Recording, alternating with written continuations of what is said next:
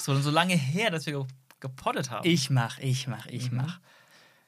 Hallo und herzlich willkommen zu einer weiteren Episode von Aus dem Off mit Sean Bu und René Eschke. Heute soll es gehen um unser Kinojahr 2022 und hat das Kino Corona überlebt? Ja, das ist jetzt die grobe Überschrift und den Rest werden wir uns jetzt tatsächlich äh, anhand ein paar Filmen, die wir uns natürlich rausgesucht haben, die uns das Jahr über begleitet haben und äh, stark, ja, nicht beeinflusst haben, aber schon irgendwie hart hängen, haben, beeindruckt haben, hängen geblieben ja sind. Beeindrucktes Kino, ja, würde ich sagen. Genau, anhand dessen werden wir jetzt einfach mal so ein bisschen besprechen, was Kino noch kann, was Kino gemacht hat und ob, wie wir vor ein paar Episoden mal polemisch in den Raum geworfen haben, ob das Kino Corona überlebt. Überleben kann und ob es überlebt hat. Denn wir sind ja jetzt so quasi aus Corona raus. Du bist jetzt, du bist der Erste, der mich wieder erinnert hat heute an Corona, als du mich gefragt hast, doch bitte einen Test zu machen. Ja, ey, wir haben Februar 2023 und äh, irgendwie ist ja tatsächlich jetzt, da können wir mal so anfangen, ne? Wie du gerade gesagt hast, ja, Corona scheint ja vorbei. Wir müssen im öffentlichen Personennahverkehr keine Masken mehr tragen. Ähm, außer beim Arzt müssen wir nirgendwo mehr Masken tragen. Man darf anscheinend alles wieder machen. Und mhm. auf der einen Seite finde ich es super gut. Und auf der anderen fühlt es sich irgendwie komisch an. Und leider kriege ich, ich weiß nicht, ob es jetzt irgendwie so ein Bias ist, weil es jetzt gerade kurz nach der Öffnung vom öffentlichen Personennahverkehr ist. Mhm. Aber irgendwie kriege ich von allen Seiten jetzt mit, oh, da hat doch jetzt noch mal jemand Corona bekommen. Oh, der hat jetzt quasi Corona gehabt und war schon weg, aber dem geht es richtig dreckig. Und oh, die hatten es da, oh, jetzt muss ich bei mich testen und so. Und Du meinst das aus deinem Bekanntenkreis? Bekannten, Arbeitskollegenkreis, mhm, alles. Ist mhm. irgendwie wird alles jetzt biased sein, aber darum habe ich dich halt heute nochmal gefragt, ey, wenn wir uns jetzt sehen, keine Ahnung, ich hatte es halt noch nicht. Also du bist einer, du bist der einzige Mensch in Deutschland, der es noch nicht hatte. Das stimmt. Deswegen, ja, ja, gut, da kann ich verstehen, dass du ein bisschen vorsichtiger bist. Weil die Sache ist, bei mir ist echt so vom Mindset einfach diese, diese Angst, die Sorge davor so komplett weg. Seitdem ich es einmal hatte, mhm. 2001 und was haben wir jetzt? Wir haben jetzt 23. ah nee, 2022 hatte ich es, im ja. Mai, genau. Danach ist so ein bisschen dieses, diese Last oder diese Sorge oder dieses sehr, dieses sehr vorsichtig sein von mir dann plötzlich sehr krass verschwunden. Ich meine, das war eh mit Impfungen und, und ich habe mich es auch nicht so hart erwischt. Das war ein recht, ein recht milder Verlauf zum Glück. Und ich meine, ich war jetzt letzten Freitag feiern. Recht spontan, aber ich war in einem Club. Und ich war auch im Urlaub in Singapur. Jetzt im Januar war ich auch in. Ich auch dreimal feiern. Und ich weiß noch, dass ich vor, vor einem Jahr dachte ich so, boah, ich gehe auf gar keinen Fall in irgendeinen Club. Ich würd, selbst ja. wenn Corona vorbei ist, werde ich mich das niemals trauen, weil kann ja immer noch irgendjemand haben. Ja, aber das ist irgendwie meine Experience gerade. Ja, was ich halt gut finde, ist, dass wir jetzt an einem Punkt sind, wo es nicht mehr so gefährlich ist, dass mhm. Leute einfach selbst entscheiden können, was sie machen. So, ja. Da gibt es jetzt, da will ich gar keine Position beziehen, da gibt es ein Für und Wider. Manchmal würde ich tatsächlich denken, ey, da sollte man vielleicht so machen, aber äh, das ist die Demokratie, so, das ist gut, dass das so geht mhm. und jeder darf machen, was er will. Und ich finde gerade sehr faszinierend, wie du sagst, ey, ich habe es komplett vergessen und ich war feiern. Und in meiner Lebensrealität ist, mein Buddy war jetzt im Skiurlaub ja. und er und seine ganze Familie haben es halt einfach und da ist jetzt richtig Stress uh. so ein bisschen. Ja. Und da war bei mir so, oh, okay, ja, äh, ich wollte ja auch noch mal irgendwie ein Skiwochenende, aber mhm. vielleicht dann eher nicht. Ja, es ist... Es ist schade, es ist weird, es ist schwierig. Ja. Aber ja, ich kann es voll verstehen, gerade weil du es auch noch nicht hattest. Ja, genau. Und man weiß auch ja. nicht, da, ich meine, man kann es natürlich auch besser einschätzen. Wobei, eigentlich kann man es nicht einschätzen, weil es kann auch, ich habe ja, ja. äh, letztens äh, eine Freundin getroffen und sie hatte es zweimal. Das erste Mal war sehr mild, das zweite Mal war dann doch härter. Also, das, das heißt dann doch wieder alles nichts. Das heißt nichts. Aber zurück zum Thema. Das Kino hat es denn überlebt oder hat es nicht schon? Ist das eine Frage, die wir am Ende beantworten oder einfach jetzt? Ich glaube, man kann es direkt beantworten. Also ich würde sagen, das Kino lebt und fühlt sich sehr wohl momentan. Also letztes Jahr gab es ähm, doch wirklich einige sehr erfolgreiche Filme, was so Boxoffice allein angeht. Also die, die Einspielergebnisse. Ganz, ganz oben natürlich, ganz vorne voran. Avatar 2, ähm, 13 Jahre nach dem Originalteil. Ähm, kam heraus, viele Leute haben sich gefragt, wird dieser Film überhaupt noch Leute ins Kino ziehen? 3D ist ja irgendwie tot. Der Film ist uralt und hat er überhaupt so viel, ja, so eine Marke hinterlassen, so eine Kerbe in der, in der Welt, in der, in der Popkultur auch. Und da waren sehr viele, die sehr pessimistisch waren, was das mhm. Erfolgserlebnis angeht. Ich habe sehr oft sowas gehört wie, wer interessiert sich denn noch für Avatar? Wer kennt denn überhaupt noch die Figuren aus Avatar und sowas? Und der Film war ja eh nicht so gut. Nur wegen 3D wurde er geguckt. Und ja, jetzt ist er wieder einer der erfolgreichsten Filme aller Zeiten. Aber warte mal, also du hast gerade gesagt, die Zahlen sind gut im Box-Office, das heißt die reinen Einspielergebnisse. Ist das jetzt quasi, ist das eine Sache, ja, Inflation ist damit reingerechnet oder, oder ist einfach wirklich auch noch im Vergleich zu vor Corona, ist es höher gegangen sogar? Ähm, eine sehr gute Frage. Natürlich hätten wir jetzt ein paar Statistiken raussuchen können, um das zu vergleichen. Also, Avatar war nicht der einzige Film. Auch ganz, ganz weit oben ist erstaunlicherweise auch, oder auch vielleicht auch erstaunlicherweise, Top Gun Maverick, also Top Gun 2 mit Tom Cruise. Wieso, wieso erstaunlicherweise? Weil das ja genauso ein Film war, wo die Leute dachten, Aha, alles ja, klar. ein Mhm. alter Film aus den 80ern, wer, wer will Ja, denn, wer, ja, wer hat denn jemals nach dem zweiten Teil gefragt? Ja, ja, Und ja. der Film hat die Leute ins Kino gelockt und ich ähm, war auch ultra begeistert. Alter. Entgegen ja. jeder Erwartung. Und du auch. Also, ja, wäre nicht noch ein anderer Film rausgekommen, wäre das bester Film des Jahres gewesen. Nice. Ja. Äh, ist auch in meiner Top 10 auf jeden Fall. Ja, ja. Und, und auch ein Film, der leider sehr erfolgreich war: oh, oh, oh, okay. Jurassic Park Dominion. Du meinst Jurassic World. Oh, sorry. Ja, Jurassic ist World. okay, ist okay. Das, da darf man gerne auch einen Fehler machen. Der Film, naja. Ich glaube, diese. Aber hast du ihn gesehen? ich habe. Nee. Danke, okay. Ich, hab, ich, habe, witzig, ich habe eine Szene gesehen. Ich habe irgendwann auf Twitter einem, ähm, einem Kameramann gefolgt oder vielleicht bin ich auch einfach draufgestoßen. Seitdem bin ich ihm gefolgt, der immer wieder mal einfach quasi szenische Auflösung, die Kameraarbeit und das Blocking analysiert. Und der hat einfach eine Szene gezeigt aus diesem Film, Jurassic World Dominion. Und es war das absolute Chaos an Einstellungen und Schnitt. Also eine quasi, also ein komplettes Hin- und Hergekatte während eines normalen Dialogs, ohne Sinn und Verstand. Aber nicht Taken 3 Level, oder? Äh, nicht so heftig, aber Okay. von der Idee vielleicht in so eine Richtung. So eine, Boah, krass. Also eine Art von Schnitt, aber auch Inszenierung und Auflösung, wo du nicht verstehst, warum passiert das gerade. Mhm. Haben die versucht, da einfach mehr Speed in einen normalen Dialog reinzubringen, der natürlich komplett langweilig und belanglos war.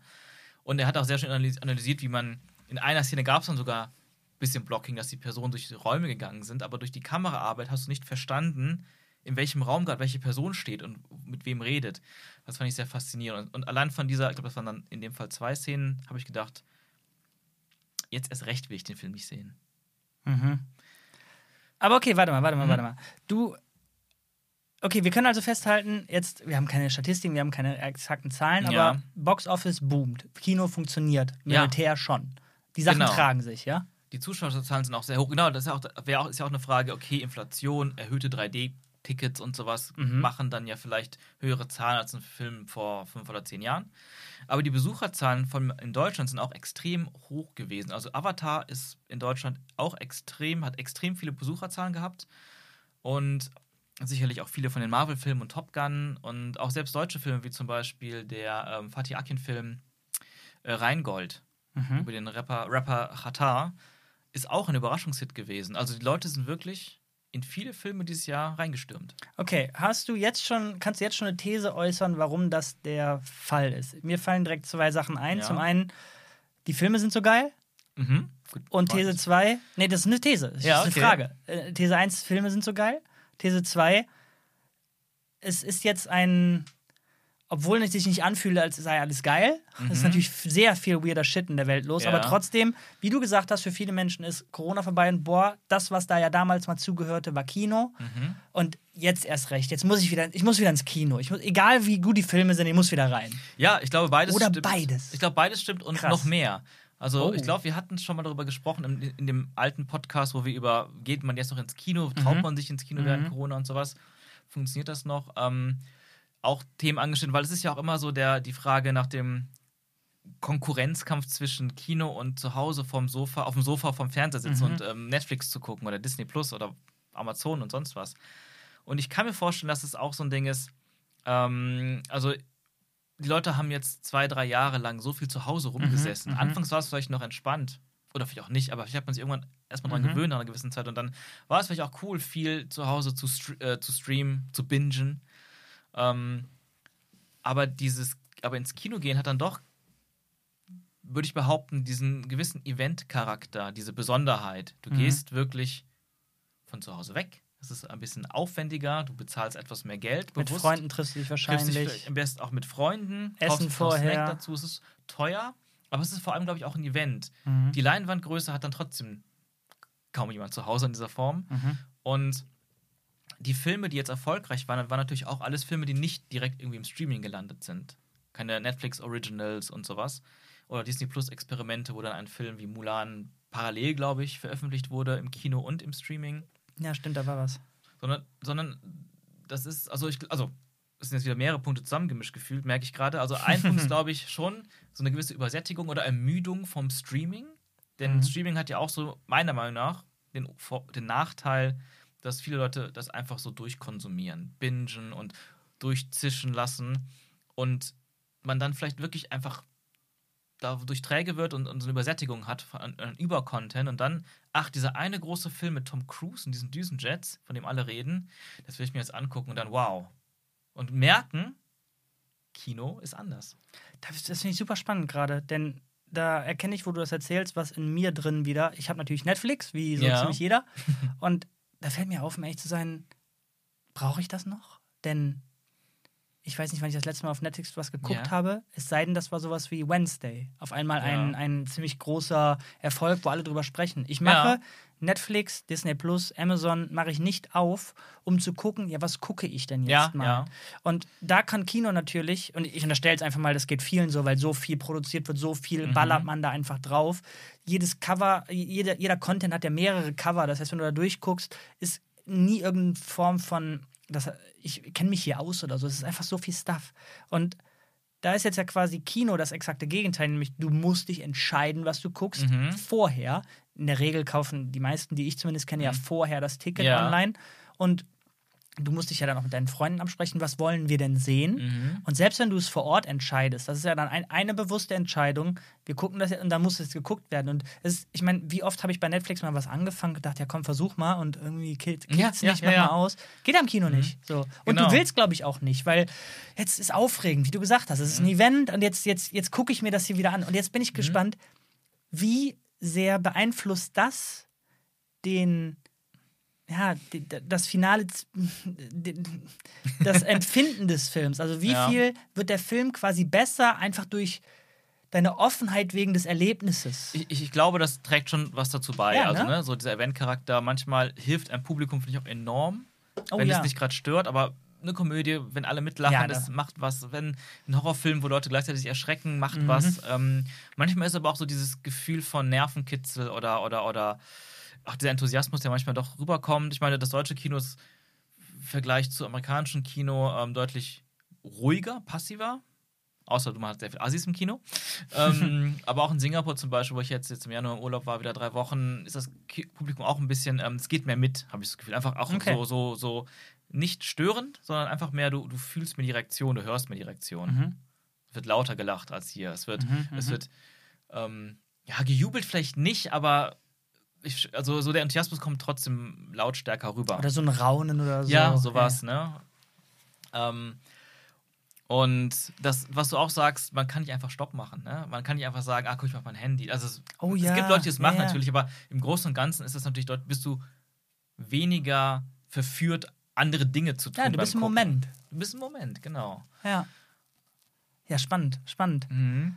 So lustig, ne? Ich würde jetzt echt gerne mal die Zeit zurückdrehen in diese krassen Zeiten, wo, wo wir gesagt haben, ja, schafft Kino das? Denn ich meine, es war ja auch einfach, ist ja eine Sache des Geldes einfach so, ne? Ich meine, wenn es jetzt so Mhm. geblieben wäre ähm, und wir hätten die Impfung nicht gefunden oder ähm, viel mehr Leute wären wie ich drauf und hätten jetzt, uh, ich weiß nicht, ich bin Mhm. immer noch ein bisschen skeptisch, weiß ich nicht, dann hätte unser Statement vielleicht dann doch gestanden oder, oder die, die Angst davor, dass sich das nicht weiter trägt. Ja.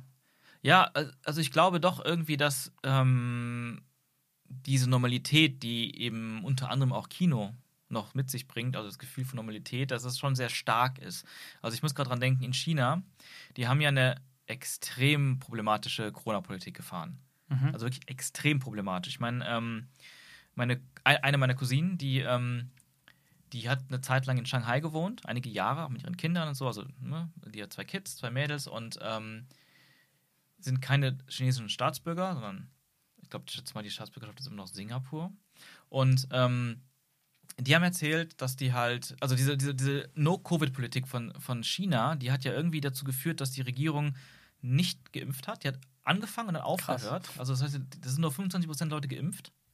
Die haben einfach versucht zu behaupten, es gibt kein Corona mehr bei denen. Und jedes Mal, wenn ein in einem riesigen Apartmentkomplex ein einziger Corona-Fall gemeldet wird, wird der ganze Apartmentkomplex evakuiert, in so Quarantänezonen gesteckt, wie in so einem Last of Us-Spiel. Und, und in wirklich krass, offensichtlich, wenn du das anguckst, unmenschlichen Bedingungen zusammengefercht. Und das ist auch meiner Cousine passiert. Krass. Die wurden dann mitten in der Nacht aus der Wohnung geklopft, weil irgendjemand da Corona hatte. Und dann hieß es, ähm, also sogar unter dem Vorwand, dass, dass, dass die in ein Fünf-Sterne-Hotel gesteckt werden, ähm, mitgenommen. Und ähm, ich habe Bilder gesehen von diesem Lager und das war wirklich auch so, du denkst, du möchtest da nicht lange bleiben. Aber es war trotzdem das bestmögliche Lager, denn äh, für Ausländer haben die deutlich bessere Lager als für die Einheimischen, damit da ein besseres Bild nach außen getragen wird. Aber die sind dann halt zwei Wochen da gewesen und die hatten alle dadurch Corona. Weil das komplett nicht isoliert ist da. Also es ist komplett verrückt. Auf jeden Fall diese, diese Politik, dass die einfach versuchen, jeden Fall rein irgendwie tot zu quetschen und nach außen einfach so zu tun, als wäre nichts. Ich verstehe nicht, woran es liegt, aber also das ist also keine Lösung gewesen fürs Problem. Und die naja. haben jetzt im Dezember, dann, dann, dann fingen es ja an, das ist wirklich Proteste, was ja auch eine Seltenheit ist in China, ne? in verschiedenen Städten mhm. Proteste von, von Bewohnern ähm, gegen diese Corona-Maßnahmen. Und bei denen kannst du wirklich sagen, ja, da, da muss man gegen protestieren. Ja. Ähm, und dann haben die zum ersten Mal auch was gemacht, was, was die Regierung sonst nie macht. Die haben darauf gehört. Und haben einfach gesagt, ja, ich weiß nicht, ob die gesagt haben, die haben Fehler gemacht, aber die haben ja, von ja. heute auf morgen gesagt, wir nehmen all diese Beschränkungen wieder zurück. Alles ist wieder offen und niemand kommt in Quarantänezonen. Natürlich ist dann eine gigantische Welle von Corona in, in, in China ausgebrochen. Ähm, und Leute haben sich überall infiziert. Und das war nämlich genau die Zeit, als oder kurz bevor Avatar im Dezember gestartet ist. Und der Film hat trotzdem, ich glaube, mindestens 230 Millionen Dollar umgerechnet in China bisher eingenommen oder vielleicht sogar mittlerweile 250 Millionen. Irgendwas um den Dreh, was enorm ist für einen amerikanischen, ausländischen Film.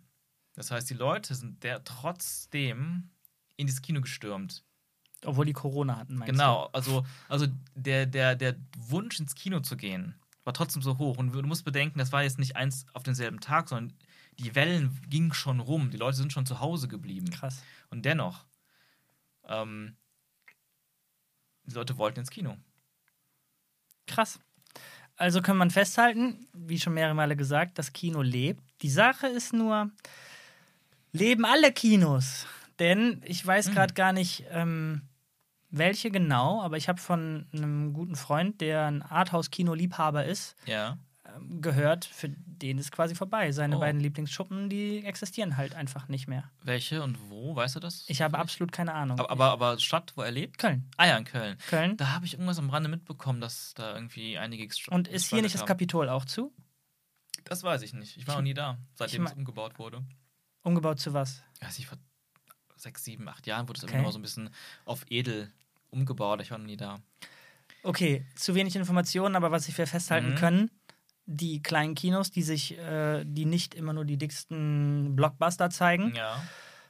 da haben es eine, wir wissen nicht wie viele, aber da haben es halt welche nicht geschafft. Und das ist ja schon dann irgendwo schade, wenn man jetzt quasi die, ja, ich sag mal, die Tentpole-Filme bringen muss, um konkurrenzfähig zu bleiben. Jetzt kann ja. man sagen, ey, jetzt, jetzt geht's wieder los. Mhm. Wahrscheinlich könnten die jetzt wieder funktionieren. Aber ja, ist die Frage, ob.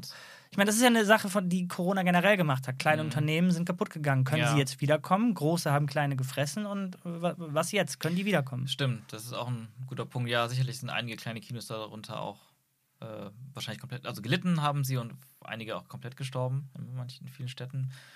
Ähm, die großen Kinos scheinen überlebt zu haben. Aber du bist also gar kein Arthouse-Kinogänger? Also in Aachen selbst haben wir halt, also ich meine, das Apollo spielt immer noch ihre, seine Filme. Ich meine, ich, seitdem ich jetzt nicht mehr in Köln wohne, gehe ich da nicht mehr in, bin ich da auch nicht mehr im Kino gewesen, großartig. Mhm. Außer vielleicht dann doch mal die andere Premiere oder so, aber. Das waren ja auch eher große, ne? Genau, und, und, und die Arthouse-Kinos, die ich da besucht habe, ähm, waren auch jetzt nicht viele, aber Off-Broadway zum Beispiel oder Metropolis, ich weiß nicht, ob die noch existieren oder nicht, aber ich. Ja, da habe ich jetzt nicht so die Übersicht. Okay. Dann äh, stellen wir das Thema hinten an. Ja, aber sicherlich mussten einige zumachen. Ich war in Singapur. Ähm, Singapur ist, hat so eine sehr amerikanische Kinokultur. Mhm. Ähm, Indie-Filme habe ich da seltener gesehen. Wobei man natürlich auch oft aus dem Ausland sagt, manche asiatischen Filme hier als Indie-Filme zählen. Und die laufen natürlich, also da läuft ja viel aus auch China, aus Japan, aus Korea und sowas im Kino, viel mehr als hier. Aber ähm, sonst aus Amerika halt alle Blockbuster, natürlich. Ne? Und auch die mittleren und so Filme, mittelgroßen Filme. Und jetzt habe ich entdeckt im Urlaub, dass die auch eine Arthouse-Kette haben. The Projector nennt sich das. Wo die wirklich ganz besonders spezialisiert sind auf ähm, Indie-Filme, Kunst, Kunstfilme, kleine Filme. Und die sind recht neu. Ja, das, hat- das, das gab es jetzt noch. Genau, und ich glaube, das ist auch erst in den letzten Jahren entstanden. Oh, cool. Das ist, glaube ich, der umgekehrte Effekt. Aber wie gesagt, das ist vielleicht ein bisschen Halbwahrheit, aber ich weiß, dass eins deren, Sä deren Säle war ein großes Kino früher in Singapur, wo ich auch ein paar Mal war. So ein großes Blockbuster-Kino. The Café. Und jetzt ist halt dieses Arthouse-Kino, hat quasi diese ganzen Säle übernommen. Das ist ja verrückt. Und ich glaube nämlich, das Café hatte mich pleite gemacht. Vielleicht wegen Corona. Und dann kam dieses Arthouse-Kino oder diese Kette oder diese Studenten, Filmstudenten, die da vielleicht das irgendwie initiativ aufgebaut haben, weil die Leute, die gearbeitet haben, wirkten alle sehr so wie Studenten. Ähm, also kann es eventuell auch umgekehrt laufen. Verrückt. Aber, um es abzuschließen, die haben auf jeden Fall auch neben den ganzen Indie-Filmen und, und Kunstfilmen auch Avatar gezeigt.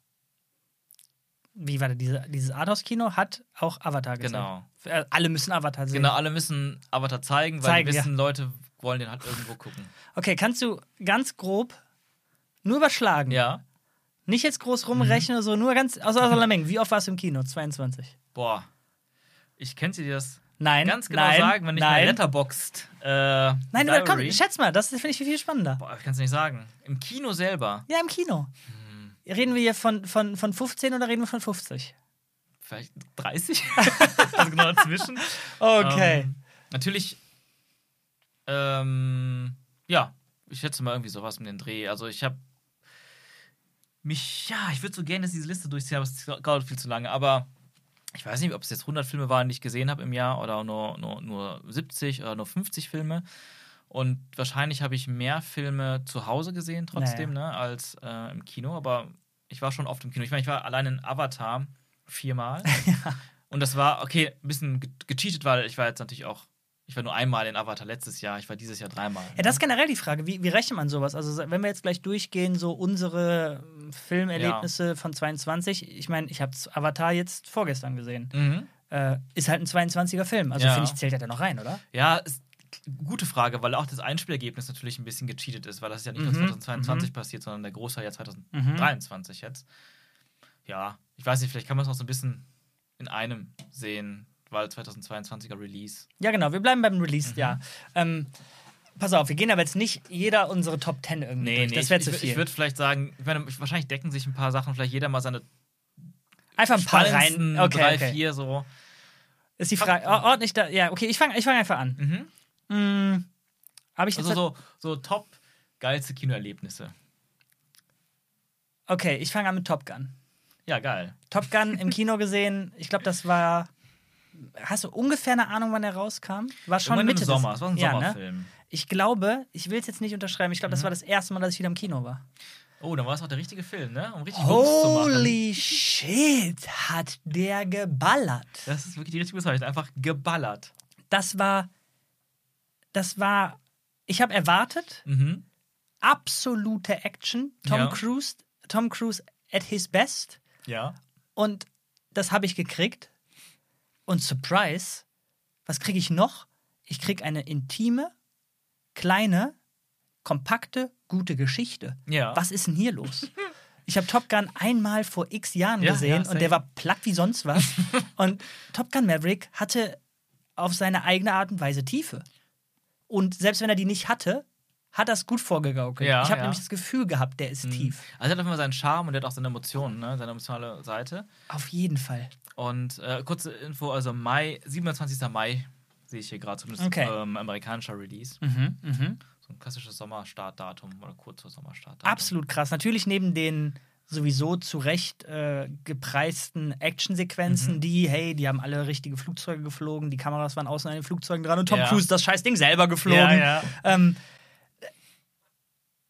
das kann man nicht in Worte fassen. Also, das ist einer der Paradefilme dafür, wo du wirklich sagen musst, den musst du im Kino Ja, gesehen ja, haben. total. Der Sound und dieses Bild, die Mhm. Größe des Bildes. Ich Ja. weiß gar nicht, ob ich den geilsten Projektor hatte. Ich meine, Aachen Mhm. hat jetzt nicht die besten Kinos, ne? Ja, wobei mittlerweile hat Aachen einen der besten Kinosäle in Kinosaal 1 im Cineplex. Der alte mit da.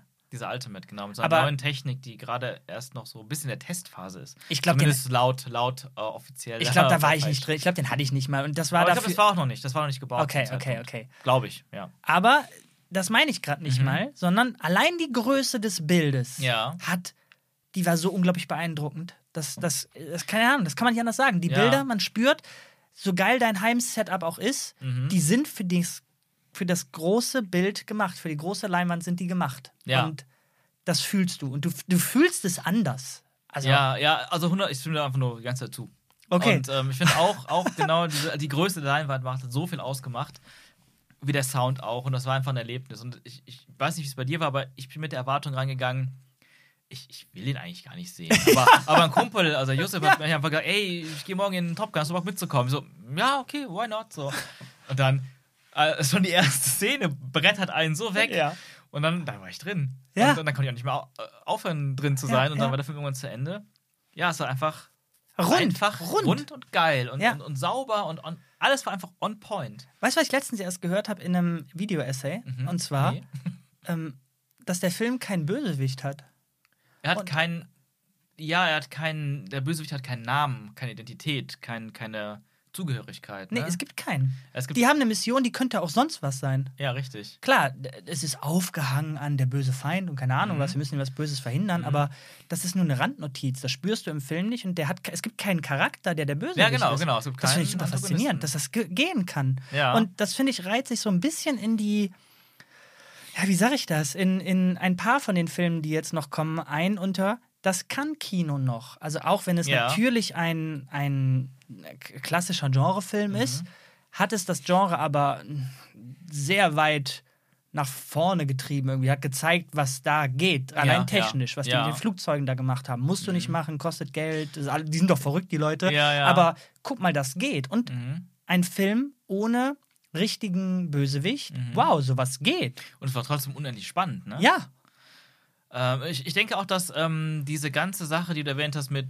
Tom Cruise fliegt selbst in dem Ding und die fliegen mit echten Flugzeugen und nicht alles ist digital und sowas, das hat sicherlich auch gut zum Marketing irgendwo beigetragen. Ich glaube, mich selber zieht es nicht unbedingt ins Kino, aber ich glaube, ich stelle mir vor, dass es schon ein Publikum dafür gibt, die dadurch denken, oh, oh, das muss ich jetzt aber sehen, das ist alles echt, die sind da echt geflogen, der Typ fliegt da echt, das, das muss ich mir jetzt angucken. aber guck mal, das ist ja quasi das. Wir leben heute auch in einer Welt, wo YouTube und alles, alles muss ja Clickbait machen. Mhm. Und Clickbait, es gibt ja Clickbait und Clickbait, so wie es Fanservice und Fanservice Mhm. gibt. Denn wenn du Clickbait machst, aber dein Video dann trotzdem sehr, sehr viel Substanz hat, ja. Dann hast du halt das Spiel gespielt, was du spielen musst Ach in so, dieser Welt. mhm. Und das Gleiche, finde ich, hat Top Gun da gemacht. So, natürlich haben die marketingmäßig ausgeschlachtet, dass Tom Cruise wieder alles selber gemacht hat Mhm. und so weiter. Aber dennoch hat der unglaublich viel, der Film. Ja. Und jetzt stell dir mal vor, du hast, wie wir beide, irgendwie, ja, nichts erwartet und ja, die machen das da selber Mhm. und alle reden drüber, wir gehen mal rein. Das ist ja quasi das Beste, was dir passieren kann, Ja. wenn du mit keiner Erwartung reingehst und dann Szene 2 drin bist, Szene 1 drin bist und dann, oh, okay. Aber ja, Story, oh, okay. Oder, oder kommt ja beim, oh, irgendwie, ist- ich finde das ja ganz Ja. spannend, die Beziehung, was ist denn da los? Und mit dem, und Miles Teller, der rockt da richtig, was ist denn hier los? Und, Alter. Ja, schon mal als Teller. Ja, ich, glaub, ich glaube, dass das Geheimnis ist tatsächlich auch so ein bisschen die Simplizität, also diese doch äh, charmanten, aber trotzdem ähm, klar gestrickten, nicht einfach, aber klar gestrickten Figuren. Ja. Es ist, also es, es wurde, ich habe schon hier und da mal so Kritik gehört von wegen, ah, das ist ja so ein Film, der, der das ist ja alles voll aus den 80ern. Also es ist so, so, so heutzutage drehst du Filme nicht mehr so, also von der Charakterzeichnung und, und der Erzählweise. Und dann, und das mag stimmen, so, weil es ja auch eine Fortsetzung ist von einem, von einem alten 80er-Film. Aber ja, diese Filme funktionieren halt. Die Genau. haben einen Grund, warum die funktionieren und warum die Millionen Leute begeistert haben. Und auch jetzt kann es doch funktionieren. Manchmal kann es auch so funktionieren. Vielleicht funktioniert es genau deswegen gerade so gut, weil wir vielleicht sogar eine Übersättigung haben an, so werden Charaktere heute erzählt. Und Ja. dann ist es erfrischend, wieder eine etwas ältere Form davon zu haben, was sich natürlich sehr gut einreiht in die ganze Reboot-Geschichte. Der Film ist ja nicht zweiter als ein Reboot, wie es andere Reboots von Games und sonst was Ja. gibt, aber gut gemacht. Ja, beziehungsweise diese, diese Mischung aus Sequel und Reboot. Diese, Stimmt, diese, ja, es ist eine ja. Fortsetzung, aber Ja, irgendwie es relativ, eine relativ ähnliche Geschichte. Also ein bisschen wie Jurassic World der erste oder, oder auch, ne? Ja, ja. Der Abrams-Film da. ähm, das, äh, das, äh, ähm, und, und die Sache ist, warum ist Jurassic World trotzdem Mist und der Abrams-Film auch tro- trotzdem Mist? Aber Top Gun, geil. Ja, weißt du warum? Weil ein guter Film gemacht wurde, Punkt. Ja. So, Einfach ein guter Film gemacht. genau. Du hast, du hast es aufgehangen an Mhm. was, du hast einen Trend geritten, mag ja alles sein, aber du hast im Endeffekt einfach einen guten Film gemacht. Ja. So, was hast du? So ist das. Ähm, ja, mein, einer meiner best favorite movies of the year war auf jeden Fall ähm, Everything Everywhere All at Once. Ich hab gehofft, ich darf sagen. Natürlich nicht. oh, sorry, ich kann auch was sonst was anderes Nein, machen. nein, hau raus. Wir Ähm, reden ja einfach drüber. Ja, also ich meine, ich glaube, viele, die sich für Film und Kino begeistern, haben den Film irgendwie wahrgenommen und hoffentlich auch gesehen. Aber ich denke mal, viele haben den gesehen. Everything Everywhere All at Once ist ein Film, ein amerikanischer, ja, klein bis mittelbudgetierter budgetierter Film. Man würde fast sagen Indie ähm, im Vergleich zu so großen Kinospektakeln.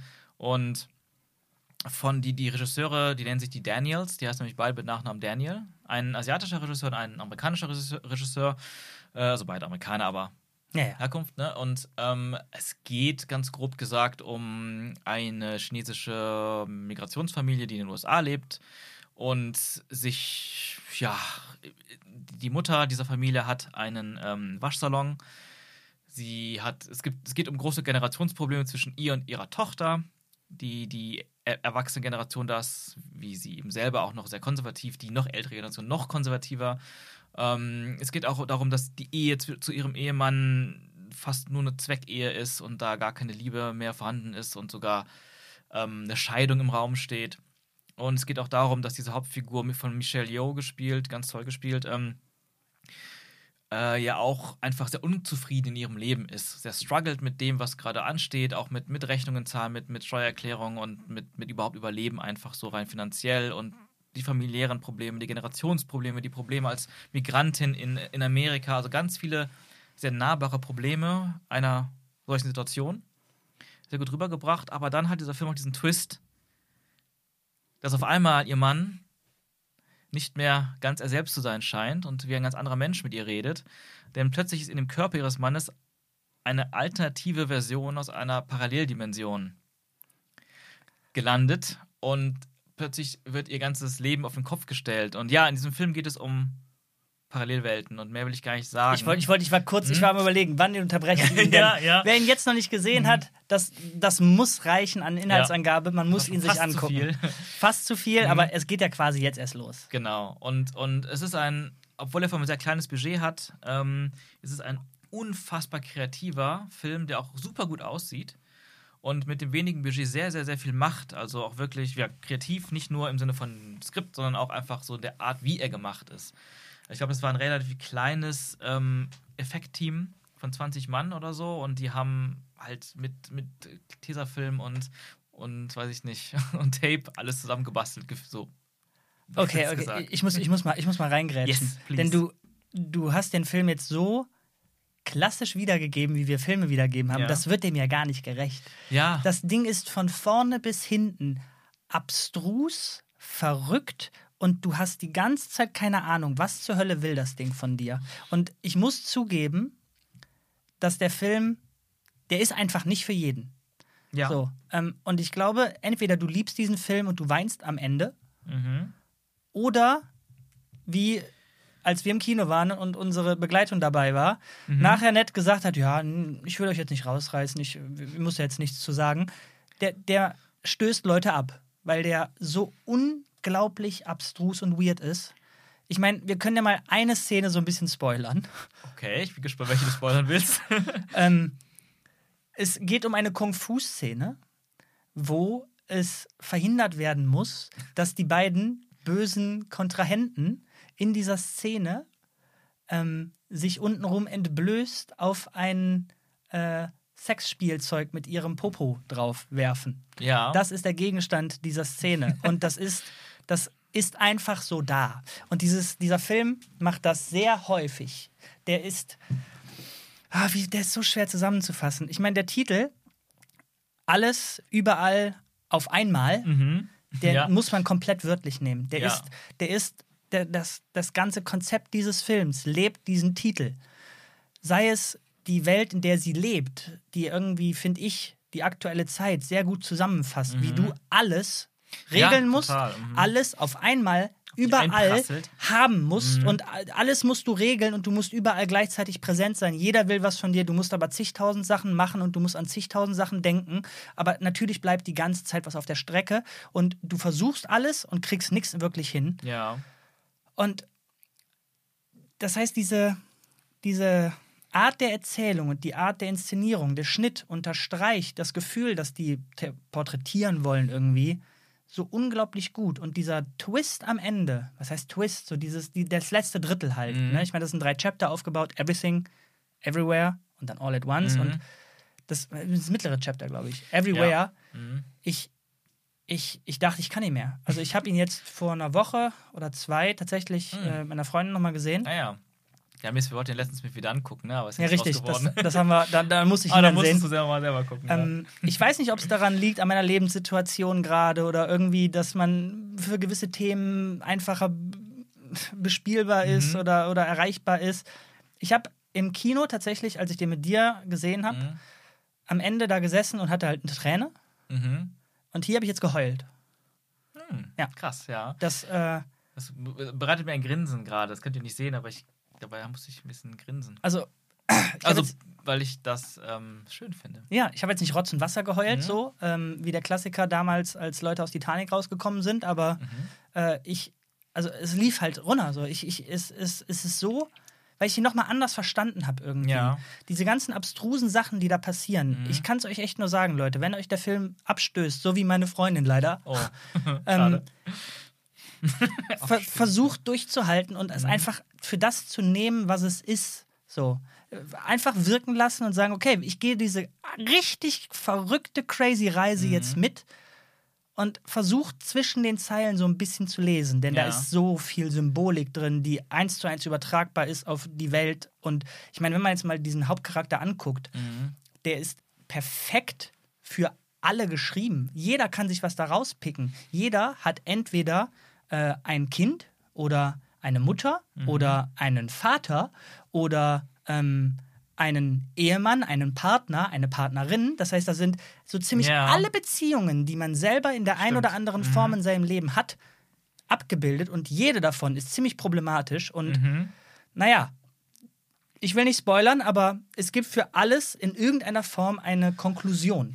Und wie Ja. die gefunden wird, ist technisch und erzählerisch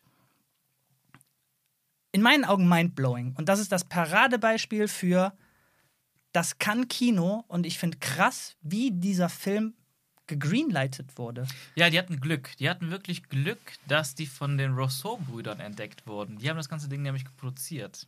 Krass. Und ja, die Rousseau-Brüder ähm, haben zuletzt Avengers Infinity War und Avengers Endgame gemacht. Und viele kennen sie vielleicht auch noch von Community damals aus der Serie. Von der Serie, meine ich, als Regisseure. Und ja, viel Glück hatten sie. Und ja, das Budget sind 25 Millionen, habe ich gerade nachgeguckt. Was ja jetzt nicht klein ist, wenn man sich das anhört. 25 Millionen Dollar. Gerade, also aber für, für Amerika ist es halt trotzdem klein. Also wenn, Ja. wenn, wenn Marvel-Filme wahrscheinlich mit 100, bei 150 überhaupt als Anfang die kleinsten. Ähm, und das ist das Spannende auch, finde ich, gerade wenn man es vergleicht mit Marvel. Also bei den ganzen erfolgreichen Filmen dieses Jahr, natürlich haben wir auch jedes Jahr neue Marvel-Filme. da, gab es, da gab es Thor, da gab es den neuen Black Panther Doctor Strange. und Doctor Strange in the Multiverse of Madness, auf den, bei dem ich sehr hohe Erwartungen hatte. Und beim ersten Mal waren wir auch sehr angetan irgendwie. Wir haben uns so ein bisschen, wie auch so oft bei Marvel-Filmen, so ein bisschen Ja, ja. mitreißen, Ja, ja. hinreißen lassen, emotional auch. Und, und dann guckt man nochmal drauf und denkt, nee, das war ja gar nichts. Oh, stimmt. Jetzt willst du gerade die Parallele der Multiversen Ja, ich wollte nur mal kurz sagen, wir hatten nämlich Multiverse of Madness zuerst geguckt Mhm. und obwohl wir dann irgendwie den mochten, fanden, wir- oder fand ich auf jeden Fall trotzdem diese ganze Multiversums-Thematik sehr enttäuschend bei Ja. Doctor Strange. Da war wurde einfach kreativ und inhaltlich quasi nichts draus gemacht, außer dieser kurzen Sequenz, wo die durch, durch Ja, die Montage, die eine Montage, Ne, diese wow. eine. Die war interessanter als alles andere im Film. und dann guckt man eine Woche oder zwei Wochen später halt Everything Everywhere All at Once, die einen Bruchteil des Budgets hatten. Dafür komplette Passion und Visionen. äh, und kreative Freiheit der Regisseure und Autoren. Ja, und dann, dann so, ein, so, ein, so ein Feuerwerk an Ideen, an Parallelwelten-Ideen auch und, und wie man auch mit Parallelwelten umgeht, inhaltlich. Absolut mindblowing. Also ich weiß natürlich nicht, wie viel von der Produktion oder den Geldgebern Mhm. da reingeredet wurde. Ich meine, wir haben ziemlich häufig in den letzten vielen Episoden darüber gesprochen, wie es ist, wenn verschiedene Köche den Brei verderben Mhm. Ja. und so weiter. Das Skript muss hier angepasst werden, dann ist der Schauspieler damit nicht happy und jetzt muss das gedreht werden. Auf einmal ist die komplette Charaktermotivation von einem ne, und so weiter. Da- Das ist, das ist der aktuelle Stand von Marvel-Filmen, habe ich so einen Genau. Eindruck. Ich weiß natürlich nicht, ob das bei dem Film nicht auch passiert ist, Mhm. aber wenn das passiert ist, dann hat einfach alles funktioniert. Und Ja. ich unterstelle, wie du eben gesagt Mhm. hast, der Film versprüht ein, die Leute durften machen, was die wollen. Ja, Und, und da- ja. ja, sag. Ja, und genau das ist, glaube ich, das Ding. Also ich hatte beim Gucken, oder nach dem Gucken, beim Gucken, hatte ich so voll dieses Gefühl, da durften zwei Leute, zwei Regisseure, die haben, die haben gemacht, was sie wollten. Die Ja. durften machen, was sie wollten und die das komplett ausgelebt. Da hat niemand dazwischen geredet. Ja. Und das merkst du auch teilweise wirklich an diesen Situationen, wo ich manchmal, das sind die Sache, die du eben erwähnt hast mit dem, mit dem Kampf. Ja. Und, und auch eine andere Szene, die, die so over the top drüber sind, wo man sich fragt, die hätte man auch gar nicht gebraucht. Ähm, die, die schon, die vielleicht für manche auch schon wieder zu vulgär sind vom Humor. Aber die haben es einfach gemacht und gesagt, we don't give a fuck. Ihr könnt uns das nicht verbieten. Genau. Und jetzt gehe ich noch einen Schritt weiter und sage, die Scheiße hat's gebraucht. Dieses, Mhm. Dieser Film braucht jede einzelne von diesen Szenen. Ja. Du, du lernst nämlich innerhalb dieses Multiversums abgefuckten Crazy Shits, Mhm. die geben dir vor allem in der ersten Hälfte ein Vokabular mit. Ja. Die zeigen dir, wie diese Welt funktioniert und dann fangen die an, damit zu spielen und die Symbolik sehr deutlich zu machen und so weiter. Mhm. Und das sind äh, auf verschiedenen Ebenen passiert das, denn die Hauptcharakterin lernt auf einmal auch mit diesem verrückten Vokabular, wo die eigentlich nur durchgejagt wurde, umzugehen und es gibt so ein bisschen so einen Matrix-Moment. Ja. Ich meine, die, die inszenieren es auch so. Das, das ist die übelste Hommage an Matrix. Mhm. Ja, ja. Und das, ah, ich, ich kann nur so viel Gutes über diesen Film sagen. Der ist, der ist Ja. Also, und, und diese Hommage, das ist ja auch so ein Faktor. Ähm, offensichtlich sind die, die Regisseure große Fans von, von Filmen an sich überhaupt. Und das steckt, das ist, das ist voller Hommages. Also es ist kein Wunder, dass der Typ ein bisschen so aussieht wie Jackie Chan und dann auch genauso kämpft wie Jackie Chan. Ähm, und du hast so viele Referenzen oder, oder Zitate. Zitate, aber auch vom Style, nicht nur so Genau, der, richtig. Also vom Ja, Stil ja. des, also nicht nur, dass man durch verschiedene Welten geht, man geht auch durch verschiedene Filmstile und dann auch ganz viele asiatische Filmstile. Also die Leute, die gerne Wong Kar Wai Filme gucken, kommen volle Kanne auf ihre Kosten, weil da waren Szenen drin, wo das habe ich sogar erst recht spät gecheckt, dass gerade schon längere Zeit Wong Kar Wai zitiert wird und das waren auch mit die die die mit die für mich die emotionalsten ups, sorry, für mich die emotionalsten ähm, Momente, das ist für die, die es gesehen haben, in der Gasse, wo er mit ihr spricht. Mhm. Da habe ich zum Beispiel Rotz und Wasser Ja. geheult. Ja. Ähm, und das war so geil, weil meine Cousine in Singapur, also nicht die, von der ich eben erzählt habe, sondern eine, die nur in Singapur lebt, mit der ich meistens einfach viele Filme gucke, die ist auch voller Filmbuff, so. Die hat mir auch direkt geschrieben, oh my God, have you seen everything, ever, everything everywhere all at once? I was crying so much. Ja, und das ist genau die Sache. Das hat mich das auch, der Film auch bei mir ausgelöst. Das ist was, wo ich nach dem Kino erstmal da sitzen musste und danach musste ich darüber reden. Und ich musste Mhm. über das Ding nachdenken das sacken lassen, was ist da gerade passiert. Und das ist ja wieder so ein bisschen der Titel selber in mir gewesen. So. Ja. Es ist so viel los gerade in mir. Ich muss diese Abstrusität einordnen, Mhm. die Symbolik dahinter, dann die Auflösung und die Parallelen dazu in meinem Leben und wahrscheinlich auch in, in, in dem der Mitgänger und so weiter. Auf einmal denke ich darüber nach, wie viel davon hat Sean quasi mitgefühlt. Wo ist die Parallele? Ja. Der Film hat einfach viel bei mir losgetreten. Ja. Das ist, und wie gesagt, um den Punkt zu machen, den ich Mhm. eben machen wollte, ich unterstelle, dass die beiden machen durften, was sie wollten Mhm. und das ist ein krasses Positivbeispiel dafür und da hoffentlich, weil der auch, der war erfolgreich, oder? Ja, der war sehr, sehr, das ist das Schöne, er war super erfolgreich für das Budget. Der war ein Hit. So, und jetzt hoffe ich, dass. Ich meine, wir haben ja nicht, wir sind nicht die Einzigen, die darüber geredet haben, Mhm. schon öfter, ja, Hollywood schläft irgendwie ein bisschen ein. Ich meine, wir haben unsere Superheldenfilme, wir Mhm. haben irgendwie ähm, ansonsten noch so ein paar Actionfilme, wir haben John Wick und so Geschichten Mhm. und äh, hier und da haben wir halt ein Drama, aber im Grunde Ja. sind das halt alles so, wir erzählen die gleichen Sachen, es sind die gleichen Ja. Genres, die immer bedient werden. Mhm.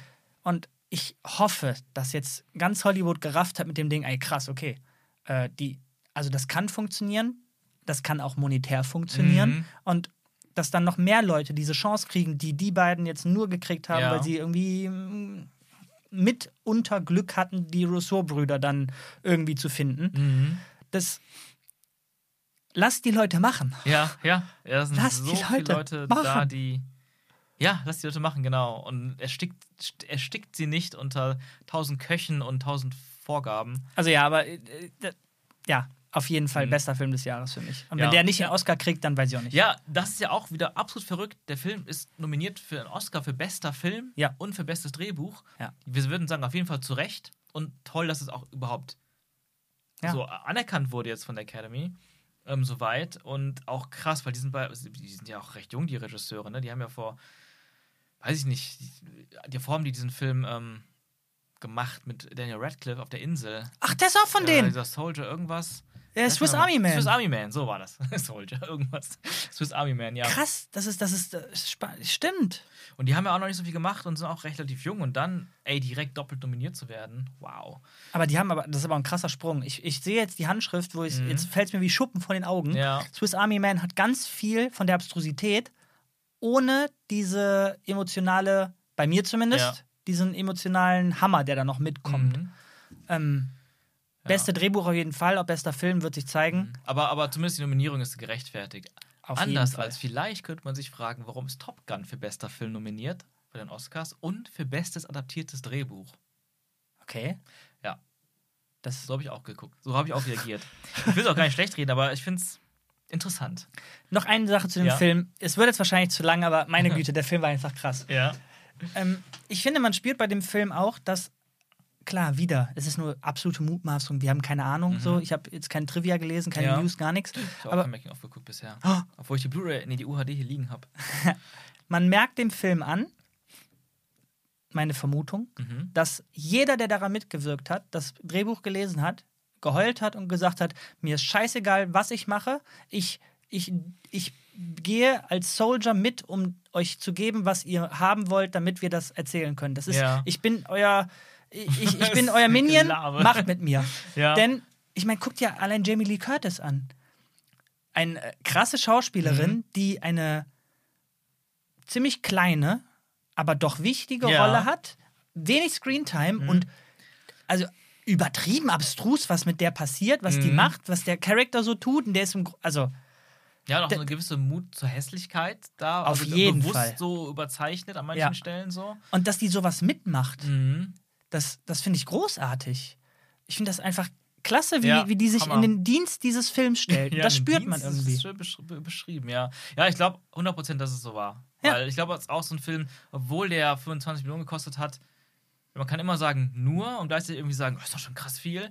Ich glaube, ich glaub, alle haben mehr reingesteckt, als diese 25 Millionen eigentlich sonst bezahlen würden in einem sehr strengen Hollywood-Korsett. Also um diesen Film jetzt abzuschließen, falls du nichts mehr hast. Ich habe noch eine Sache, Okay. aber vielleicht kommt ja auch nach deinem Fazit, was du, wie du ihn abschließen willst.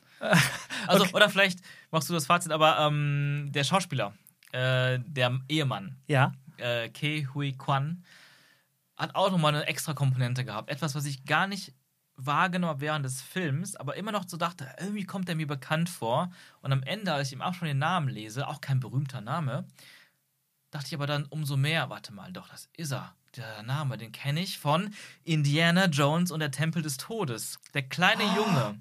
Nee. Ja. Nee.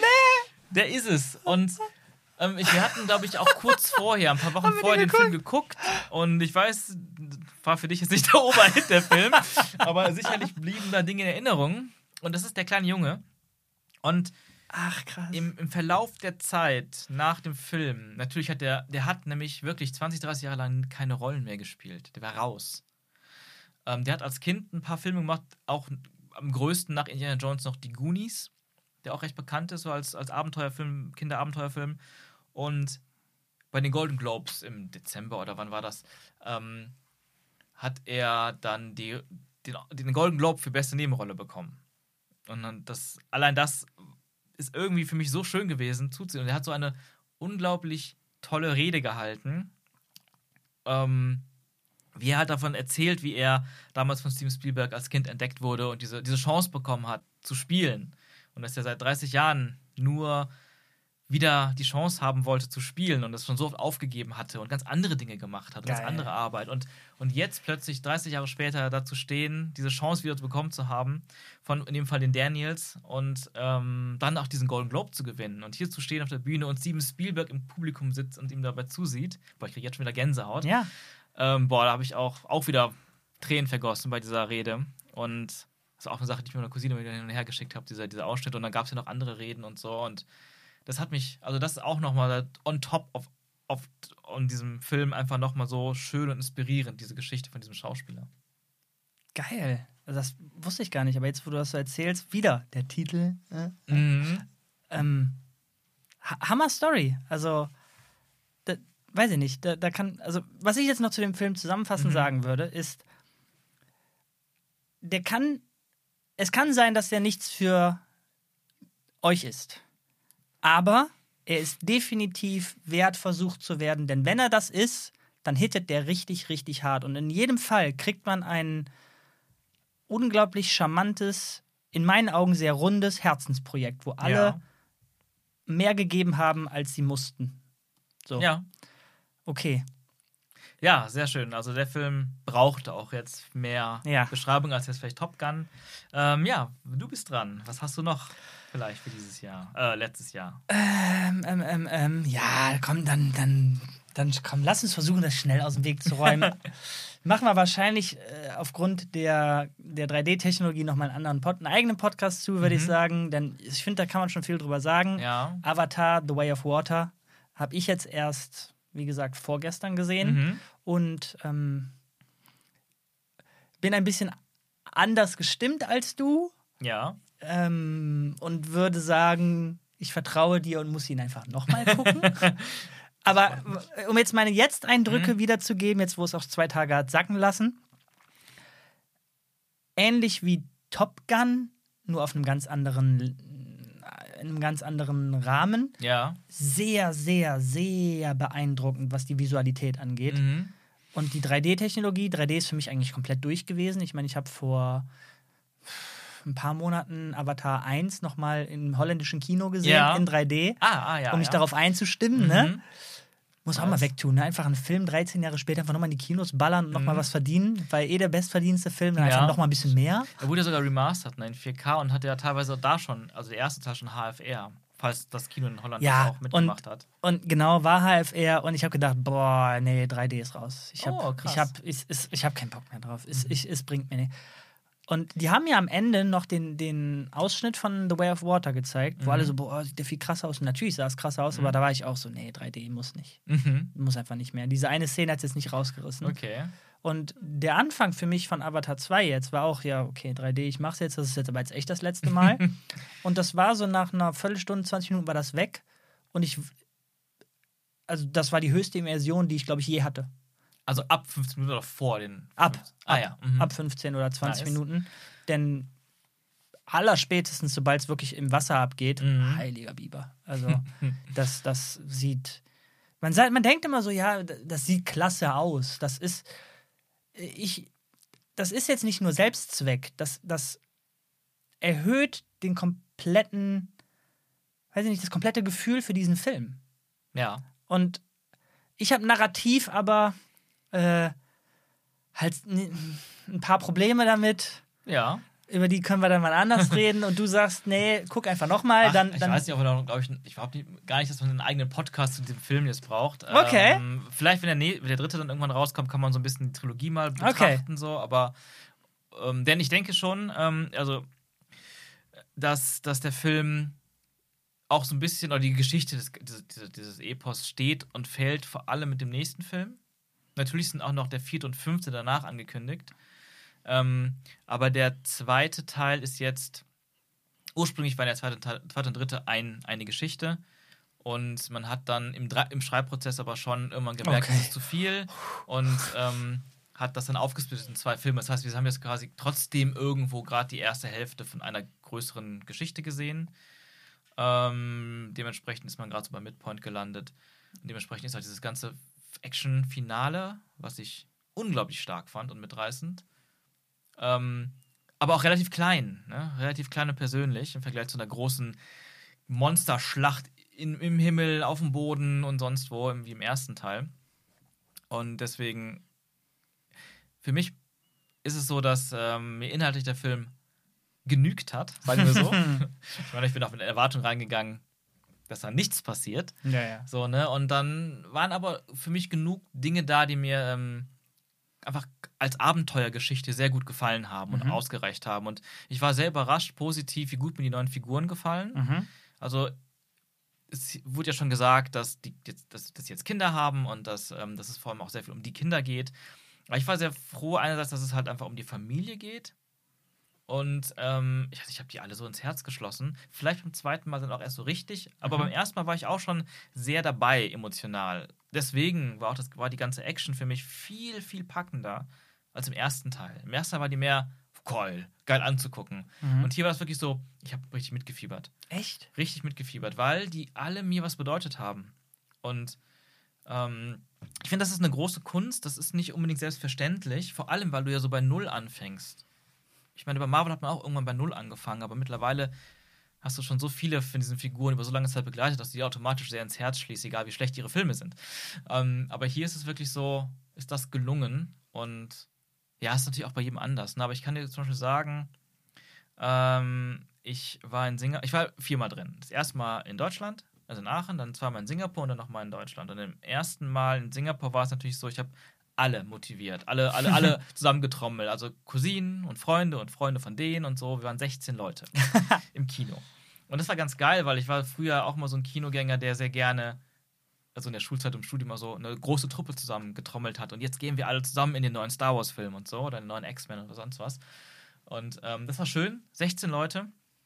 Und dann, ähm, also inklusive auch mein Bruder und mein Dad und meine Mom, mein Bruder, mein, mein Bruder haben den auch schon in Deutschland gesehen. Die wollten, hatten aber trotzdem noch mal Bock drauf, weil die ihn auch geil fanden.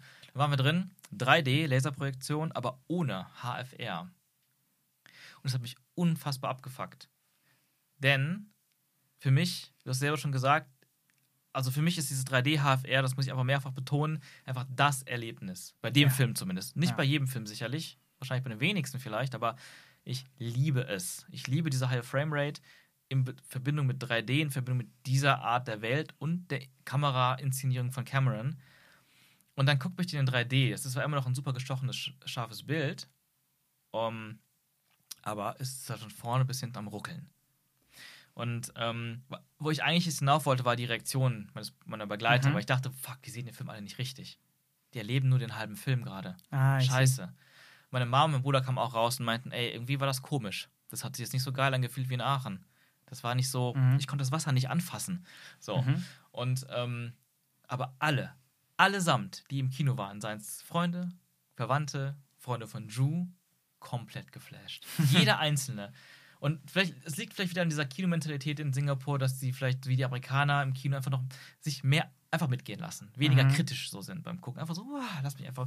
Die waren alle, ey, wirklich so, die Leute neben mir saßen, ich habe richtig gemerkt, wie die mitgefiebert haben. Und dann habe ich den allen erzählt, Leute, ich habe leider nur, hab nur den halben Film gesehen. Ich bin so verärgert darüber. Sprichwörtlich, also es fehlen Frames. Ja, es fehlt die Hälfte der Frames.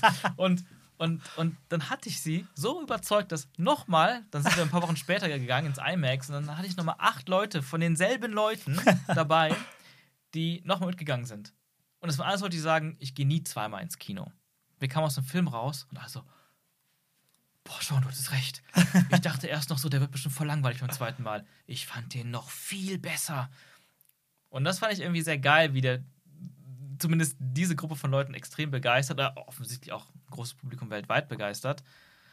Ähm, von daher denke ich, dass, die, dass der schon, äh, James Cameron schon echt irgendwie einen Weg gefunden hat, smart Figuren zu entwickeln, die zwar einfach sind, aber nahbar, emotional mitnehmende Story, die einfach ist, aber trotzdem irgendwie ein spannendes Abenteuer zeigt. Ich will ihm ja auch gar nicht zu viel wegnehmen. Er hat auf Mhm. jeden Fall unglaublich Spaß gemacht. Also da kann man Ja. nichts gegenhalten. Nur eine Frage, die äh, meldet euch gerne da draußen bei uns, wenn ihr wisst, wieso. Warum zur Hölle ist jeder dritte Shot nicht HFR? Ja. Und das ist, ich dachte zuerst, ja, hey, bildest du dir das, bildest du dir das ein oder so? ist, ich meine, bist ein langer Tag gewesen, bist ein bisschen müde oder so, da ist es Ja. mit der Brille oder so. Nein, es war auch, es war nicht, es war nicht mittendrin, in, dass der auf einmal ruckeliger wurde. Es war immer exakt am Cut einer neuen Szene oder einer neuen Einstellung. und das war nicht der Projektor oder so, Ja, der ist definitiv nicht 100% HFR. Und Ja. Jesus, why? Äh, also es ist, ich weiß auch nicht. Jetzt sag genau. nicht Kohle. Sag nee, nicht nee, Kohle. nee, nee, natürlich nicht. Also es ist, es ist natürlich, also ich glaube nicht, nicht, dass sie jetzt die Renderzeiten sparen wollten, aber es ist, es ist schon ein, also es ist auf jeden Fall eine bewusste kreative Entscheidung, die ich aber persönlich auch Richtig. nicht verstehe. Habe ich befürchtet, dass es eine bewusste Entscheidung ist, weil da das Problem ist, wenn du, zumindest hatte ich beim Hobbit in HFR das Problem, ich gucke keinen Film, vor allem gucke ich keinen Mhm. Ja, Fantasy-Film, ich gucke durch ein Fenster, wie Menschen einen Film machen. Weil Ja. auf einmal die, die Bildwiederholrate so hoch war, dass mein Auge nicht mehr zwischen Realität und Fiktion unterscheiden konnte. Ja, die zwischen- 24 mhm. Bilder die Sekunde helfen dabei, die Fiktion aufzunehmen. Ja, weil es nicht der re realen Wahrnehmung Genau, entspricht. richtig.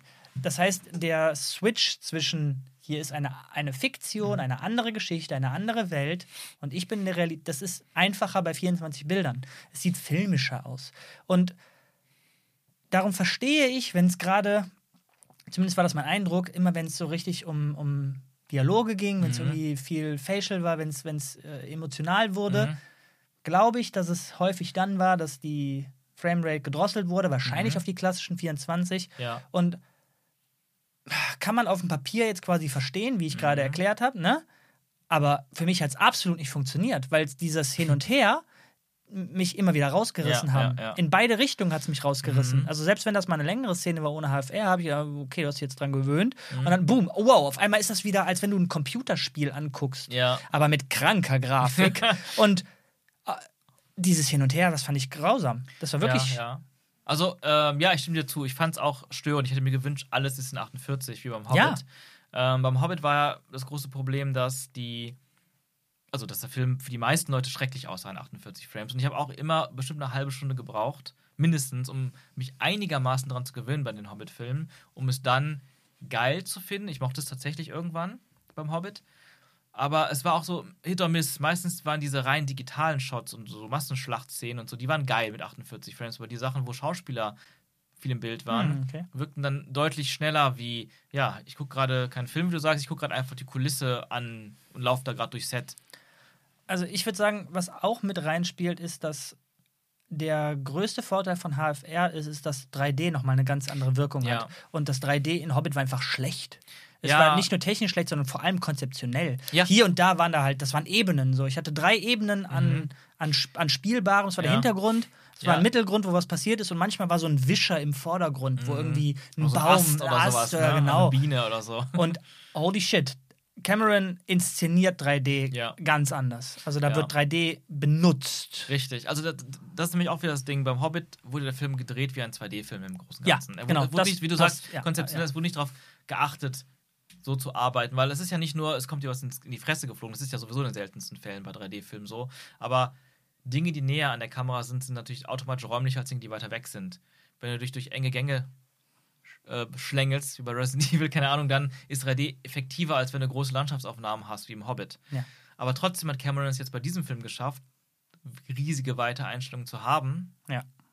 Großer, flacher Ozean ist trotzdem diese Räumlichkeit zu nutzen. Aber das liegt dann auch Sachen wie die richtige Art der Brennweiten, wie nah sind die Personen an der Kamera Ja, ja. und, und solche Dinge. Und, und zurück zu dem Thema wegen ähm, Framerate wechseln. Der einzige Grund, der mir was beim ersten Mal gucken so eingefallen ist als Begründung dafür, warum man zwischen 24 und 48 Frames immer hin und her switcht. Ich glaube, es liegt ein bisschen daran, dass man sich ja sehr schnell an Sachen gewöhnt. Und 3D fand ich auch immer in der Vergangenheit so, wenn, wenn du einen 3D-Film guckst, dann sind die ersten 15 Minuten noch so, wow, ich sehe was, dreidimensionales, und irgendwann hast du es komplett vergessen. Und du kannst den Film auch in 2D gucken können. Und bei Okay. 48 Frames ist es vielleicht auch so, dass man, wenn man das komplett durchguckt, dass der Effekt irgendwann immer weniger dir auffällt und präsent wird und seine Wirkung richtig erzielt. Und dass er immer wieder versucht, den Zuschauer zurückzubringen, quasi zu rekalibrieren, dass immer wieder das, die 48 Frames neu rausballern. Aber also, dann machst du doch nicht innerhalb einer Sequenz. also, wie gesagt, das ist auch nur eine Theorie und die Ja, gehen ja. auch nicht ganz auf, weil ich hatte auch zum Beispiel, ich weiß, viele haben dann, man, man kommt schnell zu dem Schluss, den du auch hattest, von wegen, ja, Dialogszenen sind dann eher so 24 Frames und ähm, Action-Szenen und so sind dann eher 48 Frames. Aber nein, in den Action-Szenen wird auch Ja. hunderttausendfach auf diese 24 Frames gecuttet und in vielen Dialogszenen hast du trotzdem 48 Frames. Also ich sehe da auch noch keine Ja, okay. Logik. Ja, okay. So. Und ich hoffe, im nächsten Film macht er das weniger. Ich befürchte wie du, dass es schon einen Grund hat und dass der sich dem jetzt wahrscheinlich nicht entziehen wird. Die, also, dass er das weiterhin machen wird. Ich weiß nicht, ob das überhaupt vielen Leuten auffällt, wenn ich ehrlich bin. Ey, das ist auch das Ding. Ich glaube, manchen fällt das gar nicht auf. Ähm, ich glaube, uns, die auch noch Gamer sind, fällt das sowieso automatisch mehr auf. weil Mr. 60 so- FPS. Ja, so mehr, mehr sensibel sind, was so Framerates angeht. Ich glaube, generell Gamern fällt sowas häufiger auf. Also Aber mir fällt, also mir fällt schwer zu glauben, dass das. Ich kann mir vorstellen, dass Leute das nicht, also dass sie es wahrnehmen, aber dann nicht bewerten und nicht abspeichern und es einfach Mhm. laufen lassen. Aber wenn du jemanden drauf stößt und sagst, hm, also kannst du dir was vorstellen, was da gerade los war, Ja. oder hast du einen Unterschied Ach gesehen? so, ja, dass ja. dann, also das kannst du nicht nicht wahrnehmen, glaube ich. denkst du dir? Oh Gott, aber das, äh, ja. aber ähm, zum Beispiel da fällt mir eine äh, anderes, andere Perspektive ein. Der, der Martin, Filming Panda, ähm, der fand das super mit dem Fra- Framerate-Wechseln. Der meinte, für den war das quasi eine Erweiterung von dem Shutter ändern während, während äh, Shots. Was ja auch nicht häufig, aber auch passiert manchmal. Ne? Dann Action-Szenen ist der Shutter höher und ist alles ein bisschen härter und, und Bewegungen, Bewegungen sind, sind härter oder ganz umgekehrt.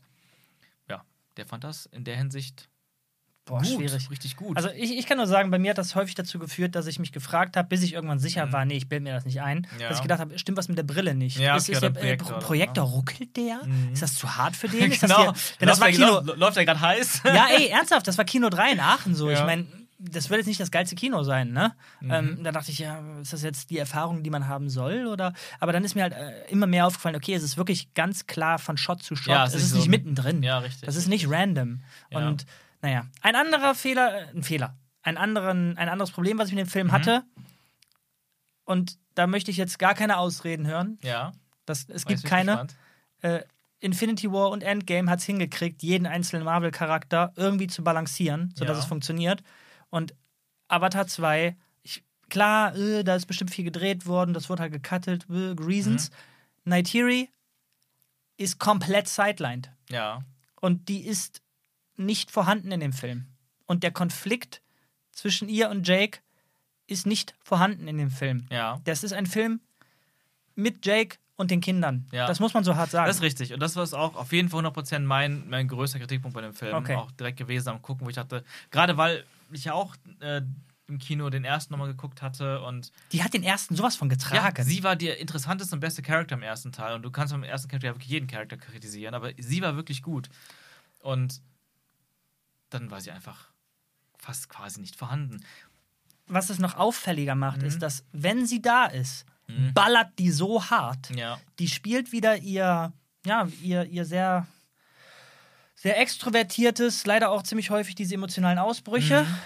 Und das macht die so unglaublich gut in Kombination mit dieser noch viel krasseren Technik als Avatar Ja, ja, 1. ja, ja, Und Avatar Hammer. 1 hat äh, vor ein paar Monaten noch funktioniert. Ja. Also ich brauchte 3D jetzt nicht nochmal, Mhm. aber trotzdem habe ich gedacht, boah, ey, wir haben seit 2009 nicht nochmal so die Effekte Ja, gesehen. ver- verrückt, ne? Das ist nochmal ein ganz anderer Punkt, aber selbst der erste Avatar von, sagst, von 2009 sah besser aus als fast alle Marvel-Filme. Ja, Und wie kann das denn sein? I don't know. Aber So. ja, Night- Neytiri, da hast du 100% recht. Und es ist tatsächlich, tatsächlich so gewesen bei mir, beim zweiten Mal gucken war sie mir präsenter. Beim zweiten Mal gucken habe ich mehr gesehen von ihrem Charakter und auch mehr verstanden. Sie geht sehr unter neben den ganzen Figuren, aber es ist, ich finde, das ist, also manche Filme sind so, die guckst du nochmal und sie sind wirklich sehr anders. Aber das finde ich jetzt gerade sehr spannend, denn bei Musik finde ich, kann man sehr gut sagen, nee, das Album musst du dir schon zwei, dreimal reinhören, bis Mhm. du es fühlst, bis du es Ja. verstanden hast. Und da gibt es, glaube ich, auch mehr Konsens zwischen den Leuten. Also, Ja, okay, da muss man sich reinhören, das hört Ja. man ja nicht selten. Bei einem Film finde ich, der muss schon zum größten Teil beim ersten Mal funktionieren. Sollte der auf jeden Fall, 100%. Aber trotzdem habe ich das schon sehr oft erlebt, bei mir zumindest in meiner Erfahrung, dass ich viele Filme beim zweiten Mal Okay. deutlich besser fand, Mhm. obwohl ich sie schon gut fand beim ersten Mal. Oder auch Filme, die ich nicht so gut fand, beim zweiten Mal deutlich besser fand und dann, Mhm. dann erst gut. Oder umgekehrt Filme, die ich beim ersten Mal gucken geil fand und dann beim zweiten Mal gucken, oh, der war gar nicht mal so gut. Mhm. Da war ich einfach nur hin und weg. Aber ich habe Avatar jetzt viermal gesehen. Ich finde bei jedem Film, bei jedem Mal gucken besser. Und klar, ein paar Schwächen hier und da, die, die ich auch als Schwäche sehe, die mich aber echt gar nicht rausholen. Und ja, ich glaube, ich habe auch so ein bisschen diesen, diesen Gedanken dabei, es ist der Anfang. nicht, nicht Avatar 1 war der Anfang, das war der Prolog. Jetzt kommt Teil 1 gerade. Wir lernen gerade ganz viele Figuren kennen. Wir sind gerade so aus Hobbingen raus quasi. Ersten zwei, drei kleinen Abenteuer erlebt. Jetzt beginnt die Story. Jetzt sind alle Figuren endlich da. Also alle neuen Figuren sind introduced und jetzt, jetzt wird es interessant. Was machen die? Wie entwickeln die sich? Wie, welche Konflikte stürzen die sich? Und ich bin auch sicher, dass Neytiris Rolle im nächsten Film wieder größer wird. Okay, ich habe noch eine letzte Yes. Sache, die für mich nicht funktioniert. Und das ist mir tatsächlich erst im Gucken auf. Ich wusste das Ja. nicht. Ich habe mich die ganze Zeit gefragt, hm, was wohnt Sigourney Weaver? Ah, Und ich habe irgendwann gemerkt, weil ich Mhm. die Schauspielerin halt, ich habe ein paar Sachen von der gesehen. ja. Und Kiri heißt sie, glaube ich. ja, Das ist Sigourney Weaver. das ist Sigourney Weaver. Die Und- ist über 70 und spielt eine 14-Jährige. und es hat nicht geklappt für mich. Mir ist es aufgefallen, weil es nicht geklappt hat. Ja. Äh, Die, es hat nicht funktioniert für mich. Ich habe gespürt, das ist keine 14-Jährige. Ja. Und so wie sie geredet hat, hat war weird. Ja, ich fand, also da- das ist einer der Vorteile der deutschen Synchro. Ah, Ähm, stimmt, ja. Da wird wirklich von einer Stimme gesprochen, die, die jung genug ist. Das um heißt, du wirklich, stimmst zu? Also ich stimme dir zu, dass ich sie auf Deutsch besser finde als auf Englisch. Und auf Englisch Okay. finde ich sie weird vom Ja. Klang. Aber ich muss auch sagen, ab einer gewissen Zeit habe ich mich dran gewöhnt gehabt und fand es dann okay. Okay. Und dann irgendwann mochte ich es sogar richtig. Da hat, einfach, dann hat sie einfach ihre, ihre weirde Art zu sprechen. Ähm, halt einfach nicht so mädchenhaft. Es ist quasi das Gegenteil zu dem von den beiden Jungs, so Bro, Bro. Mhm. Das exakte Gegenteil. Ja, ja, das stimmt. Ja, also ich finde, ich, find, ich, mag, ich mag den Charakter sehr gerne. Aber das war auch so ein Ding. Ne? Ich dachte anfangs beim ersten Mal gucken auch, oh, Kiri ist interessant. Habe ich auf Deutsch gesehen, ne? Und wie gesagt, die Stimme hat mich nicht rausgeholt. Und dann hatte ich das Gefühl, so nach zwei, drei Szenen im Laufe des Films, ersten Hälfte, so ist sie irgendwann weg. Die Ja. spielt gar nicht mehr mit. Ja. Und am Ende taucht sie wieder auf und macht Magic.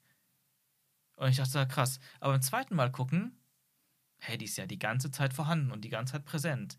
Aber Ja, präsent ist Auslegungssache, nur weil sie im Hintergrund dann irgendwo zu sehen Nee, ist. aber sie ist immer involviert. okay. Sie hat genug Moments, äh, wirklich genug Moments, ihren Charakter zu etablieren. Die hat auch die meisten Situationen, wie sie mit ihrem Dad Problembespräche führt und dann, dann diesen Epilepsieanfall hat. Sie hat die meisten Mystery Box Background, so was woher kommt sie, wer ist ihre Eltern und so. Und der, der, der die Phase, wo sie am wenigsten präsent ist, ist dann beim zweiten Mal gucken deutlich kürzer als beim ersten Mal gucken. Okay, pass auf. Das, das ist schon so ein Monsterpot hier. Ja. Äh, ich hätte jetzt noch irgendwie zwei Fragen. Ich bin gerade mega gekitzelt, Ja. aber lass uns mal weitermachen. Aber, aber die Fragen musst du ja jetzt raushauen. Also, ah, ja, okay, komm, es ist ein Monsterpot. Dann. Ja. Du hast es gerade gesagt, ich habe es im Film nicht verstanden. Mhm. Wo kommen diese ganzen Kinder auf einmal her? So, ja, Jake und Neytiri haben Babys gemacht. Ja, Das sind drei Stück. genau. Die haben eine Wer ist, wer ist, woher ist Kiri? Kiri, das, guck mal, das ist das Ding. Also, ich Die hat sich ja einmal kurz auf Sigourney Weavers, Mhm. äh, was, wo hat die sich eigentlich draufgesetzt? Auf, auf, Auf auf, so- auf so- den Avatar, den sie jetzt quasi ähnlich wie den Bösewicht quasi kopieren aus ihrer. Nee, nee, nee. Also, ähm, Oh. Kiri ist geboren aus der Leich, aus dem, quasi aus dem, ja, geistig toten, aber immer noch biologisch am Leben erhaltenen Körper von Sigourney Weaver. Sie wurde schwanger und daraus ist sie geboren. Wann ist die schwanger geworden? Ja, das ist zwischen den Filmen passiert.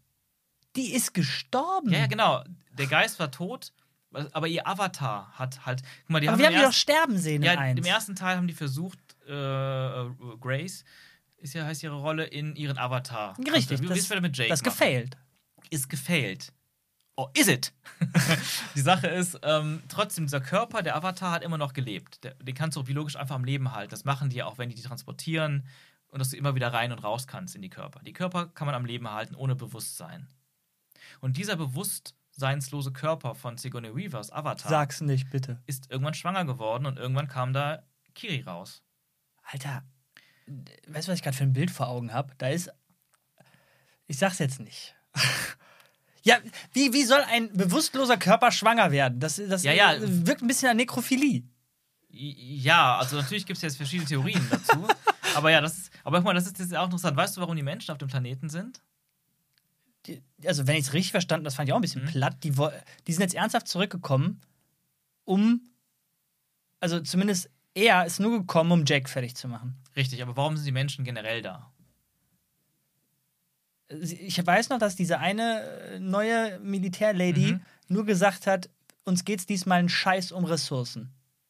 Ja. Und worum geht's Dann weiß dann? ich nicht mehr. Okay. Also die Erde stirbt. Und Pandora ist die neue Erde. Die soll komplett vorbereitet werden auf eine komplette Umsiedlung der Menschheit. Okay. Und das ist auch das Ding, warum ich immer dachte, letztens, als wir diese Diskussion hatten, von wegen, ach komm, lass einfach hier in Kino 1 gucken, bestes Bild, scheiß auf englischen Ton. So wichtig ist er nicht. Ähm, aber wegen Kiri. Aber auch, weil ich, weil der Film, es geht sehr viel unter auf Englisch. Wirklich sehr viel. Und solche Informationen, genau wie die Geburt von Kiri, wurde eigentlich sehr, sehr deutlich ausgesprochen. Hast du nicht mitbekommen? Oder das, was die Menschen da wollen. Das sind ja auch Sachen, die das Ganze irgendwie dem Ganzen schon etwas mehr Tiefe oder ähm, Nahbarkeit geben. Oder warum du, damit du weißt, warum machen die das da. Als dass du einfach denkst, das ist alles Quatsch. Ähm, und auf Englisch ist es auch gerade besonders deswegen schwer, weil die auch so krasse Akzente haben.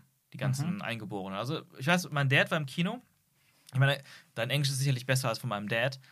Ähm, und der fand den toll von den Bildern, also in Singapur, und meinte aber so, boah, er hat fast nichts verstanden. Da muss man in Deutschland rein. Und dann war er in Deutschland drin und dachte so, boah, bester Film aller Zeiten. Hm, spannend, okay. Also ich meine, wenn du jetzt nochmal gucken würdest mit Subtitles irgendwie zu Hause, nicht in 3D, aber das macht es dann auch wieder nicht so, so spaßig. Aber ja, es geht schon viel, weil es, der Film, und das ist so vielleicht so ein bisschen der Nachteil, der ist groß. Der ist vollgepackt mit Details. Und, man, und, und erstaunlicherweise werden viele Sachen nur einmal irgendwann ausgesprochen und das war's. Wenn du einmal nicht zuhörst oder vielleicht zu sehr das Gehirn verarbeitet noch zufällig diese Bilder und du hörst nur so halb zu, Okay, pass auf, vielleicht, vielleicht, viel verloren. vielleicht ist es auch so, dass ich da vieles von gehört habe, aber mir das einfach irgendwie. Ach so, vielleicht hast du es auch nicht gemerkt. So, ne? Genau, mir das einfach irgendwie zu abstrus war und ich das Gefühl hatte, ey, ist ein bisschen konstruiert, ne, dass jetzt irgendwie jeder hier eigentlich ein Pendant von sich als Kind rumlaufen hat. Ne? Denn Spider, Mhm. da wurde natürlich erwähnt, wie, warte mal, den konnte man als, also den hatte ich anscheinend mit hier oder den habe ich hier gekriegt und der durfte, ein Baby konnte man aber nicht Ja, cryo-chambern das und, wieder, wurde und, gesagt, wieder, und wieder wegbringen. Genau. Das heißt, das Baby konnte auch nicht hier hinkommen, cryo-gechambert, also musste es hier gezeugt worden sein Ja, genau. auf Pandora. Und sorry, das hat sich angefühlt wie, wir mussten irgendeinen Grund finden, dass auch er jetzt hier ein Kind hat. Das Skript will das so. Ja, so hat aber- sich das Aber ist angefühlt. doch okay. Also ich meine, ich finde das eine der starken Sachen auch des Films, auch der Charakter vom, vom, vom Colonel, der wieder da ist, wo ich auch anfangs dachte, oh come on, das ist nicht euer Ernst. Ich wusste nicht mal, dass er mitspielt. Ich auch nicht. Ich dachte nur so, hä? Nee, oder? Ah, das ist ja wirklich die billigste Genau, aller Zeiten. habe ich auch, ja. Aber dann nach, einer Zeit dachte ich, nee, es ist eigentlich cool. Das ist tausendmal besser, als wie bei Marvel, jeden Film einen neuen Bad Guy zu etablieren und den wieder zu töten. Und Ja, keiner okay. kann irgendwie aufgebaut werden oder Charakterentwicklung haben. Ja. Und dann ist doch umso spannender, der Typ ist jetzt im Körper seines Feindes. Das Geile ist. Wurde nicht thematisiert, habe mich hart gewundert. Hä? Das wurde doch die ganze Zeit thematisiert. Der hat kein einziges Mal, vielleicht bis auf den Anfang, der Mhm. hat nicht irgendwie damit gehadert, von wegen, bah, ist das weird, Alter. Ich wollte die Viecher eigentlich die ganze Zeit umbringen und ich bin eigentlich so ein richtig reinrassiger Mensch, aber jetzt hm, bin ich halt in denen drin, fühle mich. Der hat nur gesagt, ja, ja, jetzt haben wir deren Stärke und deren Waffe und da damit war, da machen war, wir da die war jetzt schon mehr fertig. Struggle. Und manches ist vielleicht subtil gewesen. Aber ich finde auch, bei, er- dieser Charakter beim ersten Mal gucken noch ein recht platter Bad Guy, der einfach nur voll persönlich auf Hinter Rache, hinter Jake Sully her war. Ja. Und beim zweiten Mal gucken dachte ich, holy shit, der ist ja gar kein Bad Guy. Das ist gerade der Charakter, der gerade auf dem Weg ist, gut zu werden. Ja, Wie das- viele ja. Moments hatte er mit seinem Sohn? Wie oft hat er den gerettet die ganze Zeit? Wie oft bemüht er sich, die Dinge richtig zu machen, fehlt trotzdem immer wieder. Das Aber- fällt beim ersten Mal gar nicht so auf. Okay, das ist mir schon ein bisschen aufgefallen, das hat für mich aber immer noch nicht zusammengepasst zu dem. Also ich hätte mich gefreut, ich habe ich hab das gespürt, dass die das vorhaben. Mhm. Natürlich ist klar, ob wir ihn dann gerettet hat. Oh, wir spoilern hart übrigens. Sorry. ja, es ist eh so ein Monsterpod. Es ist halt so, wir haben von Anfang Mhm. an gesagt, das ist ein Podcast, wo wir beide halt unsere Tiraden ablassen, wo wir unsere, Ja. unsere Nördereien festhalten und das passiert jetzt gerade volle Elle. Volle Kanne. So, So, pass auf. Man hat gespürt, Ja. dass die das machen wollen, Mhm. aber ich hätte mir ein bisschen klarer gewünscht, dass.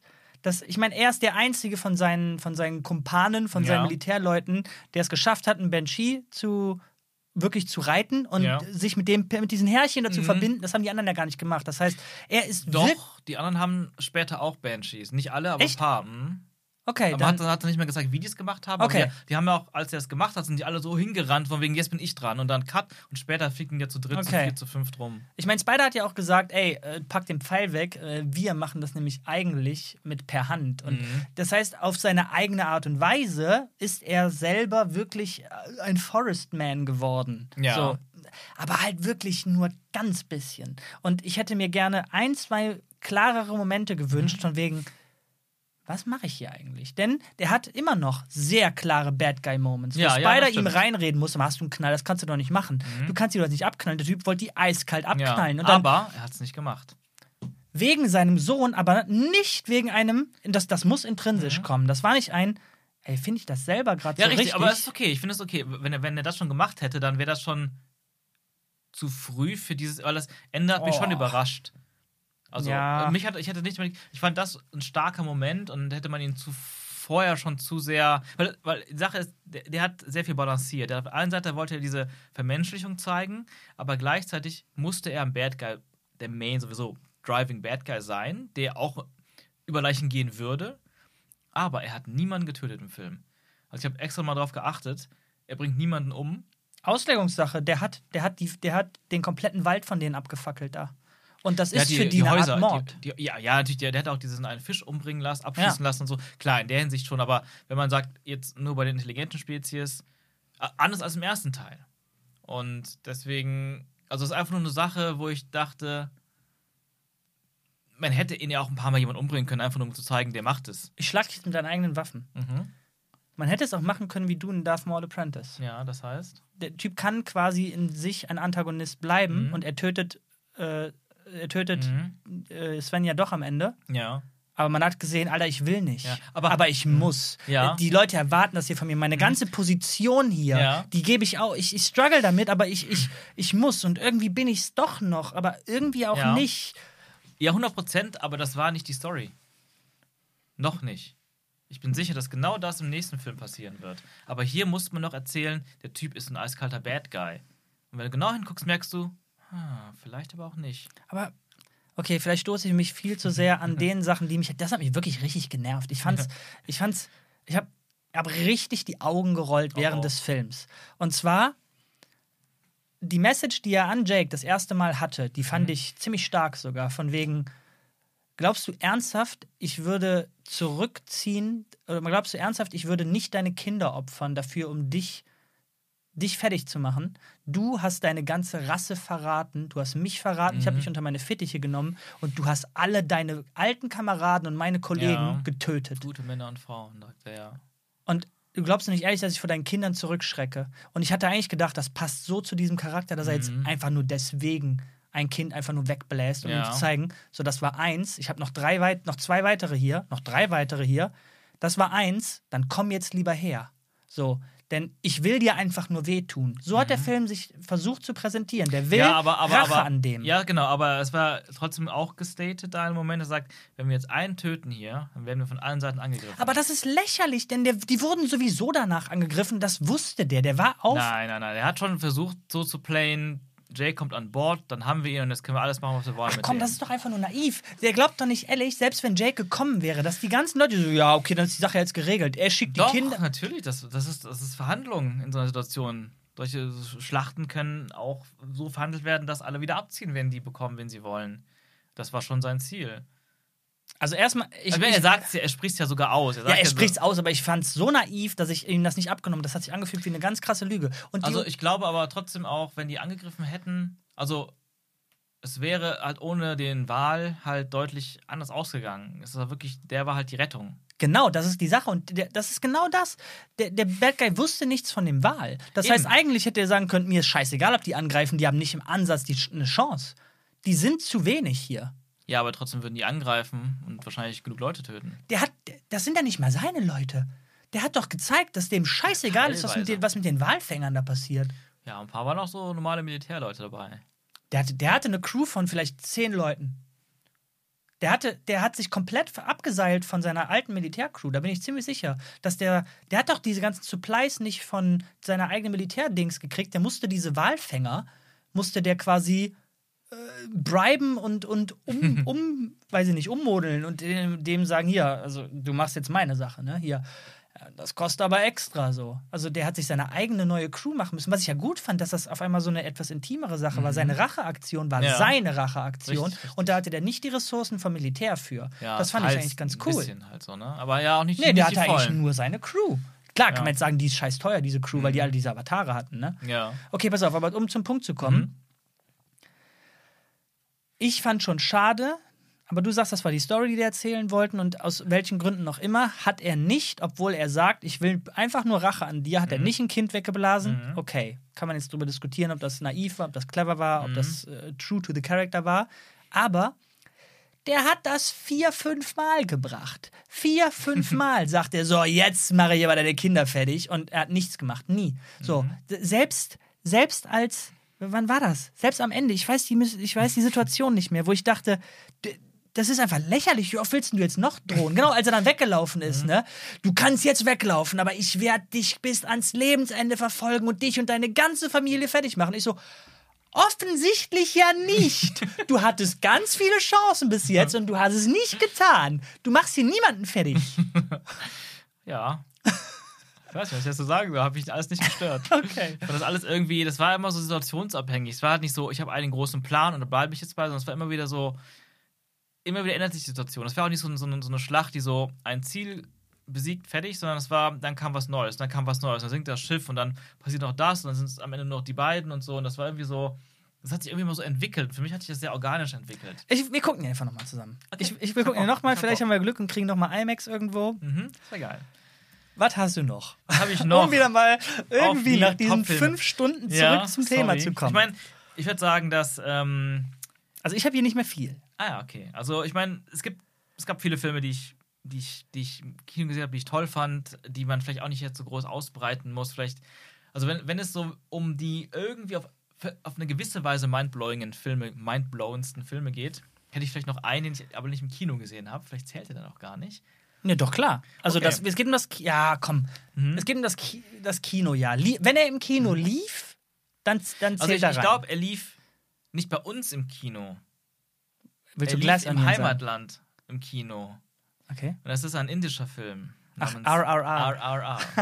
ähm, Ja, doch. ein doch. absolut auch wieder mal komplett mindblowing Film. Versuch's kurz. Versuch's Der kurz. drei Stunden oder über drei Stunden geht der mit der übertriebensten Action und den übertriebensten Stunts, die ihr je gesehen habt. Immer irgendwo so ein bisschen mit dem Hang zum Trash und teilweise nicht so guten Effekten, teilweise sehr guten Effekten. Aber so komplett over the top und dabei kreativ. Was da, was da abgefeuert wird, das ist, das ist unglaublich. Also ist, ist, ich habe im Endeffekt, ich habe eine Szene auf Twitter gesehen, da, da, da, da, da ist so ein, so ein großer, das spielt ähm, in der Vergangenheit, ich weiß gerade nicht wann, sagen wir vor 100 Jahren in Indien, ähm, englische Besatzung. Und im Endeffekt ganz grob gesagt, es geht um einen, in einem Dorf wird ein Mädchen entführt von den Engländern, von so einem englischen General, Governor, ganz böse. Nimmt das kleine Mädchen mit. Und dann gibt es den einen im Dorf, der soll die zurückholen. Der ultimative Kämpfer. Aber ein ganz, ganz liebenswürdiger Typ auch. Und dann gibt es den anderen ultimativen Kämpfer, auch ein Inder, der aber für die Regierung arbeitet. Und der quasi da so ein super, super Soldat ist und der den Struggle hat am Anfang. Der ist einfach der krasseste. Der ist der krasseste. Der, der ballert alle weg, komplett übernatürlich.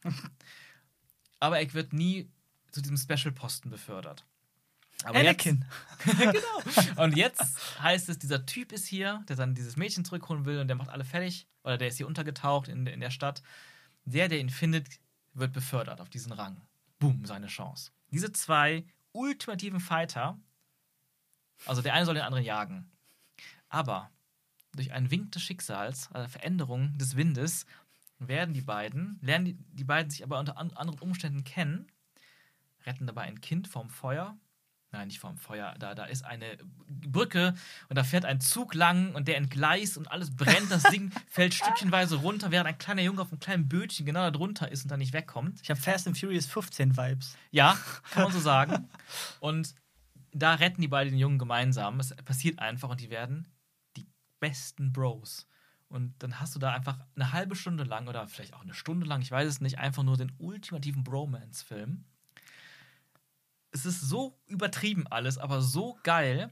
Und ich, worauf ich hinaus wollte, ist vor allem, ich habe eine Szene gesehen, wo dann einer von den Characters dann quasi, da, da ist so ein, ähm, ja, weißt du, so, so ein Wagen aus Holz, ein großer Transporter oder ein Laster und du, du siehst nicht, was drin ist und dann fährt er irgendwo lang, die greifen, der, der, der, also offensichtlich ein Angriff auf etwas, will nicht zu viel spoilen, und dann, dann, dann schenkt er so ein und fährt seitlich, kippt dabei nach vorne irgendwie, nee, der fährt nur seitlich, dann macht einer irgendwie so einen Hebel hoch, dass dann diese Tore vorne ausgehen und der eine Charakter springt mit zwei Fackeln in Slow-Mo über diesen Truck und dann kommen aus dem Truck haufenweise Tiere raus. So Löwen, Tiger und alles mögliche. Alles gleich in einem Shot. Und das ist die übertriebenste, krankeste Show ever. Und du hast gefühlt sowas drei Stunden lang. Und es funktioniert. Und das ist das Verrückte. Ich habe es nämlich auch geschrieben, warte mal. Das sieht da ultra geil und lächerlich übertrieben aus.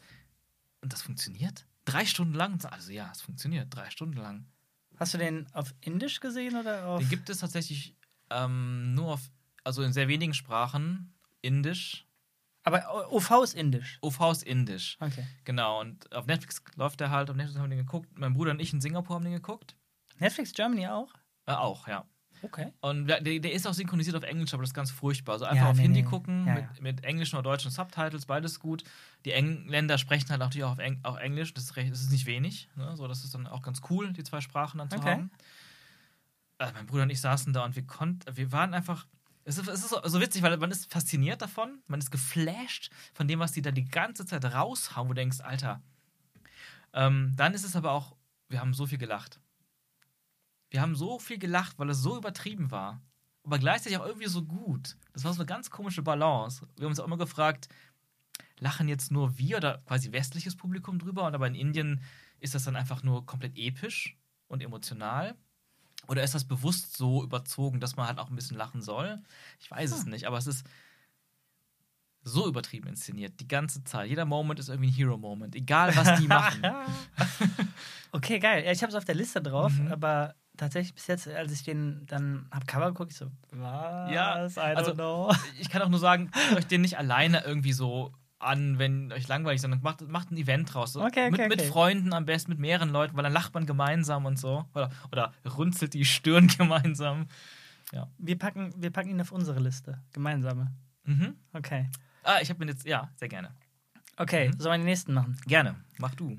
Ähm, ich hätte maximal noch zwei, aber Ja. äh, einer davon ist The Banshees of Inisherin. Oh ja, sehr den, gut. Den hast du mir einfach so blind serviert. Ja. Hast mich vor ein paar Wochen, wir haben ihn auch 23 gesehen, aber es ist ein Mhm. 22er Film.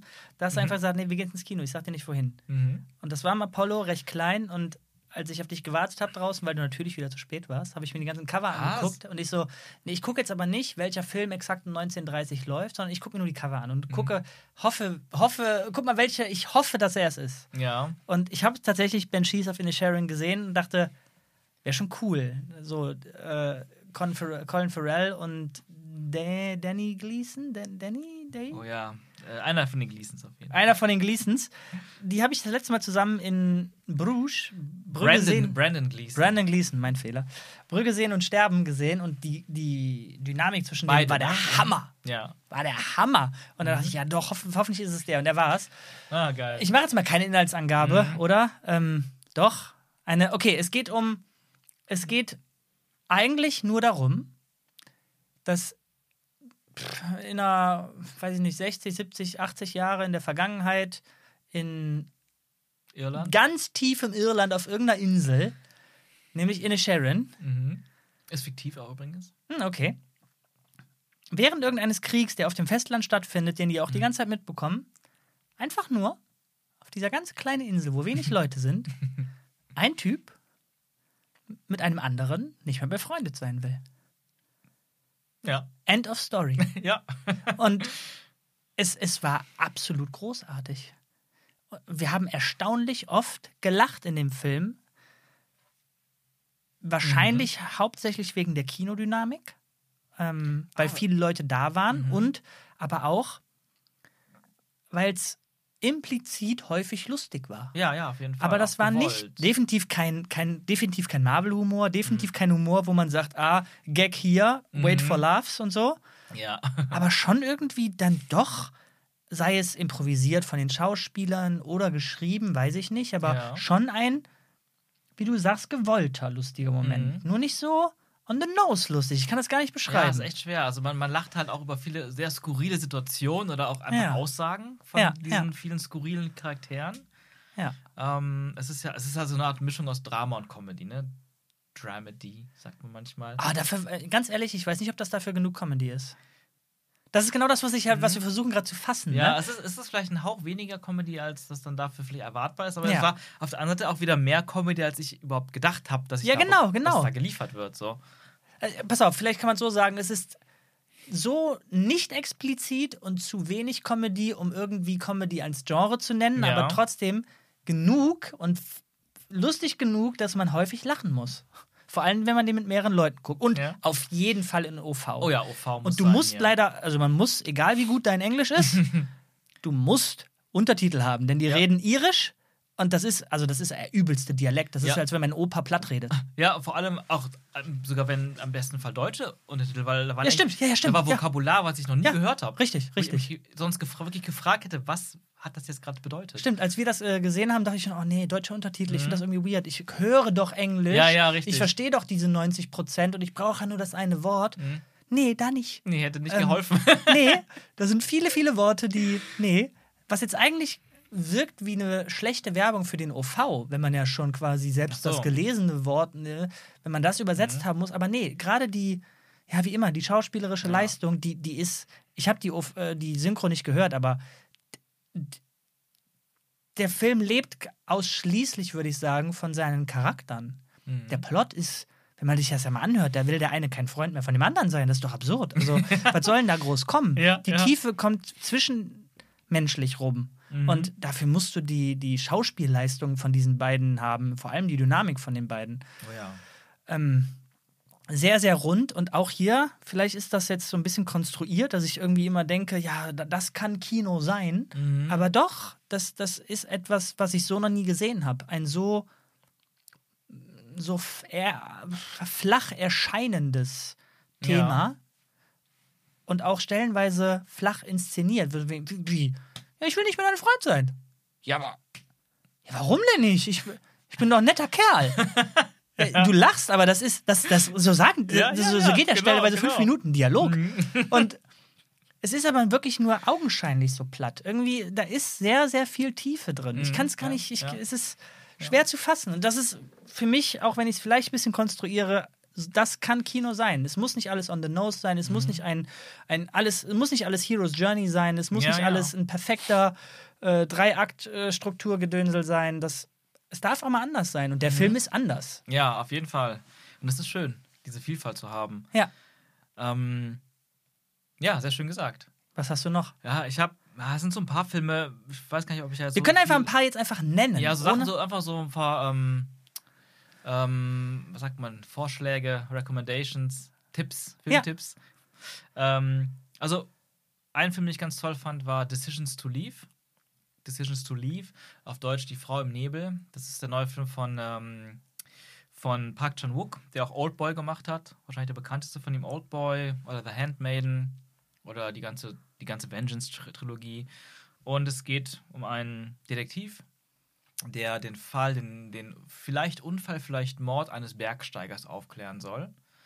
Und ähm, sich dann aber in die Frau, in die Witwe, Witwe des Toten verliebt, die aber gleichzeitig auch vielleicht ein ähm, Verdächtiger ist. Und es ist nicht einfach nur ein Krimi oder Thriller, aber irgendwie schon. Aber es ist auch ein.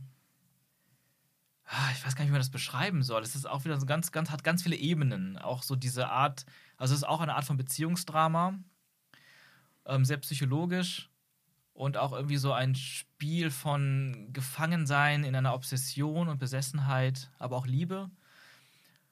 Gemischt mit, mit eben Krimi-Elementen. Wurde, er wurde oft mit Hitchcocks Vertigo verglichen.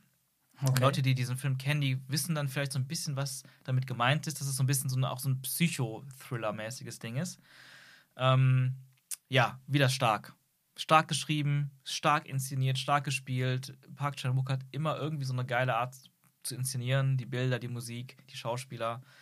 Die Frau im Nebel, Decisions to Leave. Auf jeden Fall ein Tipp von mir. Okay, nice, nice. Nicht gesehen. Ähm, klingt aber spannend. Vor allen Dingen, wenn ich höre Macher von Oldboy. Ich habe Mhm. Oldboy ja sehr spät erst gesehen. Ähm, und habe tatsächlich nicht so richtig, richtig Zugang dazu gefunden, aber habe schon gemerkt, okay, es gibt Gründe, warum Leute den alle so geil finden, auch wenn ich hier und da Schwierigkeiten irgendwie damit hatte. Ich habe natürlich das Original gesehen, ne? Mhm. nicht den Ja. Remake da. Ne? Also wenn wir von Oldboy reden, gibt es ja Es nur gibt einen. einen, ich, ja. es, gibt nur, es gibt nur einen. Hast du noch was?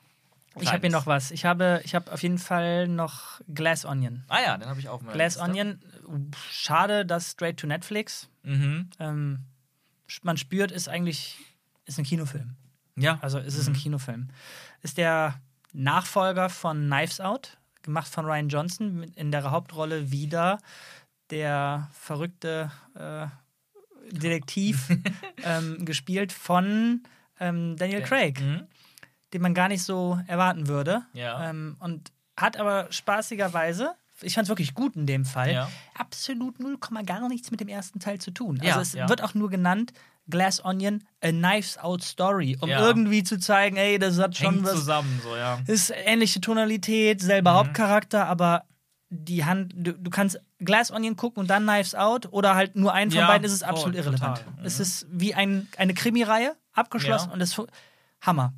Hammer. Es hat die Stärken von Knives Out und Punkt. Es, ich, ich, es ist ein, ein, ein klassisches, es werden viele Leute in ein, in ein Herrenhaus eingeladen, in dem Fall natürlich was sehr Modernes Mhm. ja. und Auf einer Insel. auf einer Insel und es soll ein Mordfall, ein fiktiver gelöst werden. Oh, Surprise, es gibt wirklich einen. Mhm. Und ja, es ist so eine Art Kammerspiel in diesem. Ja. Also, es hat ja sogar eine Bezeichnung. Who Done It nennt sich das. Ne? Diese Ach, Art von Krimi. Ah, cool, okay. Mhm, So, so diese alten klassischen Miss Marple-Filme und oder Geschichten Ah, so, ne? Oder, oder okay. diese, diese Orient Express und so. Dieses, ja, eine Gruppe von Leuten, eine, ein Mord Okay, und jeder okay. ist verdächtig. Wer könnte es sein? Das alte Cluedo-Spiel. Okay. Und ähm, genau, Who Done It. Und ja, Ryan Johnson ist ja dafür bekannt, dass er äh, sehr die Erwartungen untergräbt. Subverting Expe Expectations ist ja sein zweiter Vorname. und manchmal ist das, also manchmal ist das cool und manche, aber auch viele Leute haben damit ein Problem. Ja, okay. ja. Ähm, Ich weiß auch zum Beispiel bei Glass Onion habe ich von vielen gehört, manche fanden den super, manche fanden den kacke. Also für manche hat er gar nicht funktioniert, weil die einfach, ja, weil dieses wahrscheinlich Subverting Expectation entweder dazu geführt hat, dass sie zu schnell rausge selber rausbekommen haben, was Sache ist, oder dass sie nicht das bekommen haben, was sie vielleicht lieber hätten sehen wollen. ja, das so kann. Ja, Film. mhm, mhm. Ähm, ich habe mich aber wie du so sehr auf diese Reise mit mitgehen lassen. Und ich fand, habe ich auch damals dann gesagt, als wir ihn geguckt haben, gerade die erste Hälfte war wie so, eine, wie so ein Urlaub, so ein Abenteuerurlaub. Man, ich bin so mit den Leuten, mit auf dem Boot, auf dieser schönen Insel gefahren, habe mich in den Pool gesetzt, mit den Leuten getrunken, mit diesen ganzen verrückten Leuten. Das fand ich sehr cool. Und das Zweite, was ich auch sehr einfach sehr geil fand, dass all diese Figuren, diese Charaktere alle so unfassbar modern sind, dass sie alle so krass moderne, berühmte Persönlichkeiten widerspiegeln. Mhm. Und auch nicht nur den CEO, sondern auch die Twitch, den Twitch-Streamer, den, den, den, ähm, ja, den, äh, sagt man das denn so, toxische Maskulinität. Ich zeige euch, wie man Frauen rumkriegt, äh, Ja, ja. Streamer und ähm, ja, die waren alle für so verschiedene Rollen gespielt, die sehr, sehr modern waren und dafür sehr viele Ideen, die sehr modern waren. Das fand ich irgendwie sehr, ja, es hat mich sehr positiv. Ich brauchte tatsächlich eine Weile, bis, ja, ich sag mal nicht, Twist ist hochgenommen, aber bis der narrative Shift kam, wo es wieder an die, an die Erzählweise von Knives Out eher ranging. Mhm. Da war ich dann richtig drin. Ich dachte bis dahin, oh, ist das jetzt so ein Ding von, wir versuchen ungefähr das Gleiche zu machen, aber dann doch nicht und wir müssen ja was anders machen und es funktioniert nicht. Also einfach nur ein Sequel des Sequels willen. Ich hatte ein bisschen Sorge bei dem Anfang des Guckens, dass Knives Out so krass performt hat, dass alle, hey, müssen wir nochmal machen. Ja. Netflix hat das ganze Ding gekauft, jetzt muss, das muss gepumpt werden. Ja. Und das einfach, das Kreative das nicht hergegeben hat, stimmt nicht. Mhm. Der knallt genauso wie Knives Out. Ich weiß nicht, welchen ich besser finde. Müsste ich jetzt nochmal irgendwie Knives Out gucken, ist schon ein bisschen länger her. Ja. Ja. Ja, bei mir, also ich würde, wahrscheinlich ist der erste für mich noch ein bisschen beliebter, weil er vielleicht so ein bisschen das Neue war, also neu in Anführungsstrichen, Genau, aber richtig, so ein ja. bisschen so diesen eigenen neuen Charme hatte, das Originelle. Und der zweite natürlich irgendwie ein, in der, also ein Sequel in der Form ist, ah, nochmal so ein Ding. Genau. Ne? Und Ich glaube auch, dass der erste vielleicht ein bisschen mehr Charme hatte, allein wegen dieses coolen Hauses, Ja, was ja, ja. ein bisschen mehr diese klassische Whodunit, Mhm. äh, ja, die Tropes davon abbildet, weil es Mhm. wirklich so ein großes Haus ist mit, Ja. mit, mit Ritterrüstungen und die dicke Library und äh, keine Ahnung was, so eine Mhm. riesige äh, Dinnerhalle, ich weiß nicht. Das, Ja. äh, das andere war sehr, sehr modern und groß, alles aus Glas und weiß ich Mhm. nicht. Aber natürlich auch schön, dass man wirklich äh, ganz bewusst gesagt hat, ich suche jetzt nicht die nächste creepy Ja, genau, genau. Location an ein Schloss oder sowas, sondern einfach das Gegenteil. Und was tatsächlich in Glass Onion, was nicht gefehlt hat, aber wo es kein Pendant zu gibt, wenn man ihn mit Knives Out vergleicht, ist Anna de Armas. Mhm. Ja, stimmt. Das ist auch, noch ein, auch irgendwie ein Pluspunkt, der den ersten dann noch mal ein bisschen höher Ja. hebt. Ne? Auch. Aber auf jeden Fall ein Highlight des Jahres für mich. Ja, Muss man gucken. Hast du noch was? Ähm, ich habe einen Film gesehen, der bei uns noch nicht läuft, aber in Singapur lief der und im Endeffekt ist es ein 2022er Film, off offizieller, der heißt The Whale. Quasi das, Ah, habe ich gehört. Come- das Comeback von dem Schauspieler Brandon Fraser, den vielleicht viele aus Die Mumie damals noch kennen und einigen Komödien so in, der, in den 90ern, der auch Jahre, Jahrzehnte lang irgendwie unter der Bildfläche verschwunden ist.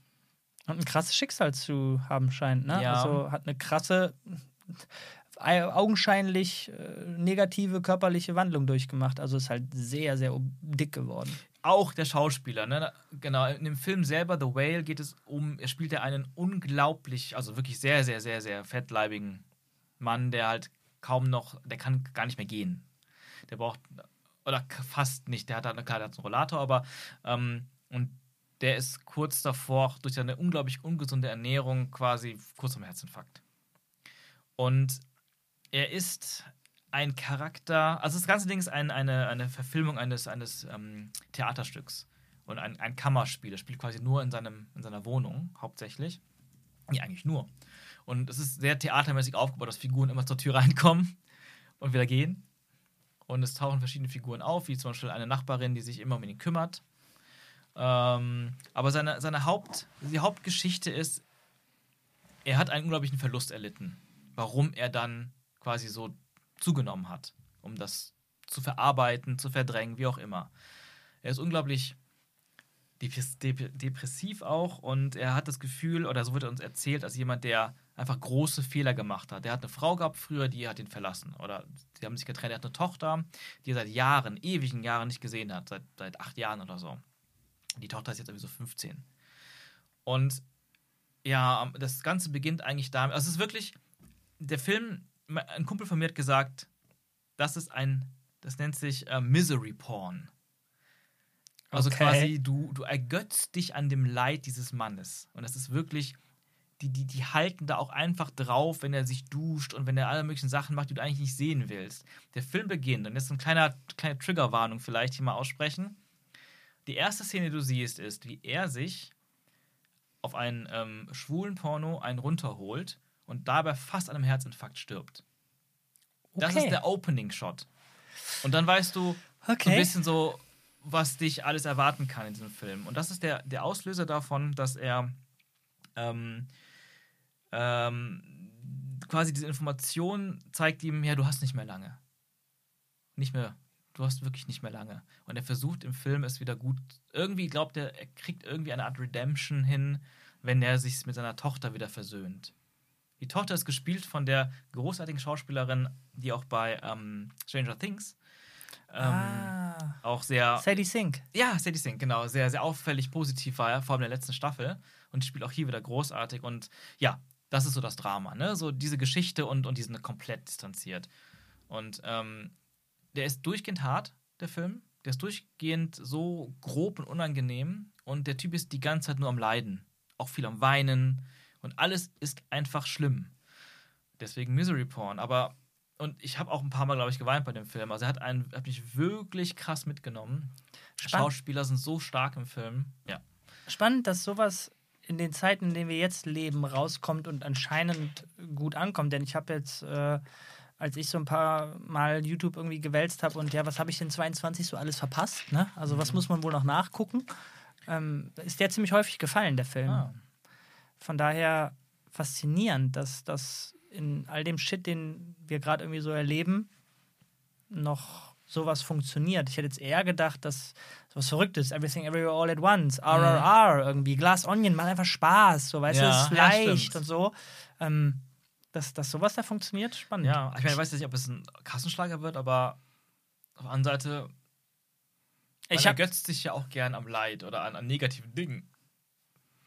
Also manche. Aber, aber so wie du es äh, be beschreibst, also äh, da wird eine morbide Faszination sein, das wird auch Mhm. funktionieren, aber ich glaube, dieses ergötzen an Leid, wenn ich Trash-TV oder so gucke. Das ist ja eher was, was. Ja, stimmt. Das, ist ja, das ist ja eine andere das- Tonalität das- das irgendwie. Das ist, anderes, ja, das sind ja Vollidioten. Ich stehe da drüber, es macht Spaß, sich über die lustig Mhm. zu machen. Aber wenn dieses traurige Schicksal von dem Typen so hart dargestellt wird, dann, dann hast du ja auch eine große Stange Mitgefühl, oder? Genau. Ich meine, du weinst ja nicht Und- umsonst. so. Also es, ich habe oft gelesen, dass die Leute sagen, der Film macht etwas falsch oder manipuliert zu stark, denn der Typ ist eigentlich ein richtiges Arschloch. oh, spannend. Aber dadurch, dass Brandon Fraser einfach so ein Sympathiebolzen ist, hast du sehr viel Sympathie zu dem und emotional gehst du sehr mit und du weinst halt die ganze Zeit auch mit ihm. Hm. Also ich finde das sehr interessant. Vielleicht ist das richtig, vielleicht ist das nicht richtig, aber ähm, ja, man hat sehr viel Empathie. Okay. Okay. Und äh, ganz kurz vielleicht noch für die, die es interessiert, der Film ist von Darren Aronofsky. Der hat Black Swan gemacht, The Wrestler, Requiem for a Dream. Ah, okay. Ähm, also, Requiem ne, der- for a Dream, da klingelt bei mir Ja, ja, nice. Okay. Oder auch Mother, den ich auch sehr stark Oh, und sehr verstörend okay. fand. Aber Leute, die den Regisseur kennen, wissen, der, ist, hat, der hat so einen sehr eigenen Stil. Mhm. Okay, ich habe noch einen einzigen. Okay. Den habe ich auch erst vor kurzem gesehen tatsächlich. Und zwar im Westen nichts Neues. Oh, der fehlt mir. Den habe ich noch nicht gesehen. Ja, Auch Oscar nominiert. zu Recht. Ähm, will ich gar nicht zu sehr darauf eingehen, Mhm. weil wir darüber tatsächlich wirklich demnächst noch einen Pod Ja, machen. okay. Zumindest Mhm. mit ihm über das Thema dann. Okay. ähm, ganz grob, ein Erster Weltkriegsfilm. Mhm. Spannend, den zu vergleichen mit 1917, der, Mhm. wann kam der raus? Ende 21 oder was ist das? Das weiß ich gar nicht. Auf jeden Fall Mhm. ist er vom, von der anscheinlichen Prämisse ziemlich ähnlich. Wir verfolgen einen sehr jungen Soldaten im Ersten Weltkrieg und sehen dieses absurde Leid, was im Ersten Weltkrieg geherrscht hat. Also diese, dieser ganze, dieser ganze Krieg rund um diese paar hundert Meter, die die in verschiedenen, während Monaten nur vor und zurück gemacht Boah. haben und Mhm. Leichenberge da wirklich überlatscht wurden immer. Also das weiß ich nicht. Das ist natürlich jetzt ein sehr hartes Thema und auch ein, ja, weiß ich nicht, geschichtlich sehr schwieriges Thema, aber ist halt schwierig zu sagen, dass, dass, dass dieser Film gut ist, weil er das in einer gewissen Art und Weise irgendwie porträtiert. Ich kann nur sagen, der Film war sehr, sehr packend Mhm. von vorne bis hinten und spannend zu sehen, was deutscher Film dann doch kann Ja. und auch in Deutschland produziert und so. Mhm. Und was ich, was ich sehr spannend finde, das habe ich tatsächlich, das ist jetzt nur Wiedercoin von einem Video-Essay, was ich tatsächlich letztens gesehen habe, ist, dass Ja. das, da wurde die Frage gestellt, ob es überhaupt einen, einen Anti-War-Film geben kann. Denn in dem Moment, wo du, wo du einen, einen Protagonisten etablierst, der muss ja in irgendeiner Weise Erfolg haben und der muss ja in irgendeiner Weise immer Hero-Moments und so haben. Und ich sage jetzt nicht, dass, dass dieser Film mir das hier so gar nicht hat, aber was der Film hinbekommt zu zeigen, ist diese.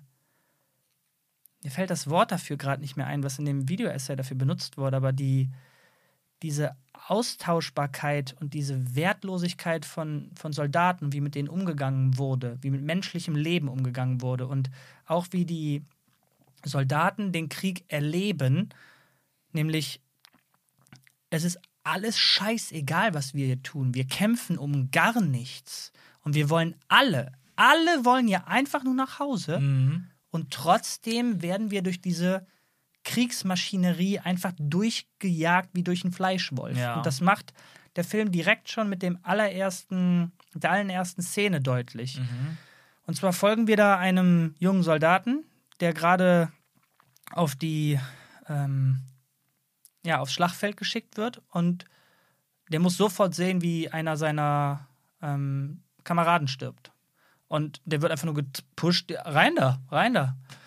Und Mhm. es ist so inszeniert wie, ja, das ist der Typ, dem wir diesen Film folgen. Ja. Der Pustekuchen. Der Ah, stirbt aber sofort. Das ist halt auch Der- geschickt, gema geschickt gemacht, hat, um auch gerade da anzugreifen, was du eben erwähnt Genau, hast. aber das, das ist noch nicht alles. Denn Mhm. der stirbt sofort und dann sehen wir aber, wie die Kriegsmaschinerie greift. Nämlich Leute ziehen die Leichen weg, als sei es normal. Mhm. Leute sammeln die Plättchen ein, die die umhaben, damit du Ja. irgendwie zurückverfolgen kannst, wer ist hier tot und wer nicht. Mhm. Ähm, dann ziehen die den Leuten die Jacke aus, die Stiefel aus und dann sieht man, wie die Sachen gewaschen werden in so richtig dicken, ekelhaften Bottichen, wo viel Schlamm und Blut ist. Und die Sachen werden gewaschen, denn die müssen wir nochmal verwenden. Das ist ja alles, das ist ja alles Ressourcen. Und dann gehen wir zu unserem tatsächlichen Protagonisten, der diese Jacke bekommt. Und die freuen sich alle, weil die, wir gehen zum Krieg, ja! Und die Propaganda hat voll und ganz funktioniert. Die jungen Leute wissen nicht mit sich anzufangen. Und im Krieg, da kannst du jemand werden. Das ist raus, das ist ein bisschen Abenteuer, das ist ein bisschen auch wir werden jetzt zu Männern, wir sind Ja. jung und wir werden jetzt zu Männern und das ist, danach sind wir jemand. Mhm. Und der kriegt diese Jacke und guckt da drauf und sagt, boah, geil, Junge, ne? Mhm. Und der, man sieht, wie er sich fühlt, wie er, das ist für mich. Und da ist noch der Namenstag von dem Alten drin. Mhm. Ja. Der geht zurück, warte mal, da, hä, da ist ja, äh, das ist, glaube ich, die falsche Jacke, die gehört jemand anderem, denn ich krieg ja meine eigene. Und der Typ, ah, äh, wie hat er es nochmal gesagt? Er hat irgendwie so ganz gesagt, da ist wohl ein Fehler passiert und hat den Namen einfach rausgerissen. Mhm. Ah, Und krass. Wer weiß, und dann fällt dir auf, wie oft hat diese Jacke schon den Toten Ja. gewechselt. Ja, das, Boah, klingt, das, klingt, das klingt richtig gut, wie du es beschreibst. Ich will es ich will's sehen. Und das ist, das wird den Film halt sehr lange fortgeführt. Und Mhm. äh, Boah. die, diesen Vergleich fand ich in dem Video-Essay zumindest sehr cool. Nicht cool, also spannend, wie Mhm. Saving Private Ryan natürlich auch ein krasser Anti-War-Film ist, aber anders inszeniert. Da gibt es eben diese Hero-Momente. Heroes, ne? Und, Und- die, die schaffen ja ihre Mission am Ende auch und sind Und- dann die American Heroes am Ende. Ich und will nichts so. vorwegnehmen bei Mhm. dem Film, aber boah, es ist. Also, Krieg ist scheiße. und das kriegen andere Filme auch hin, aber boah, weiß ich nicht, ey.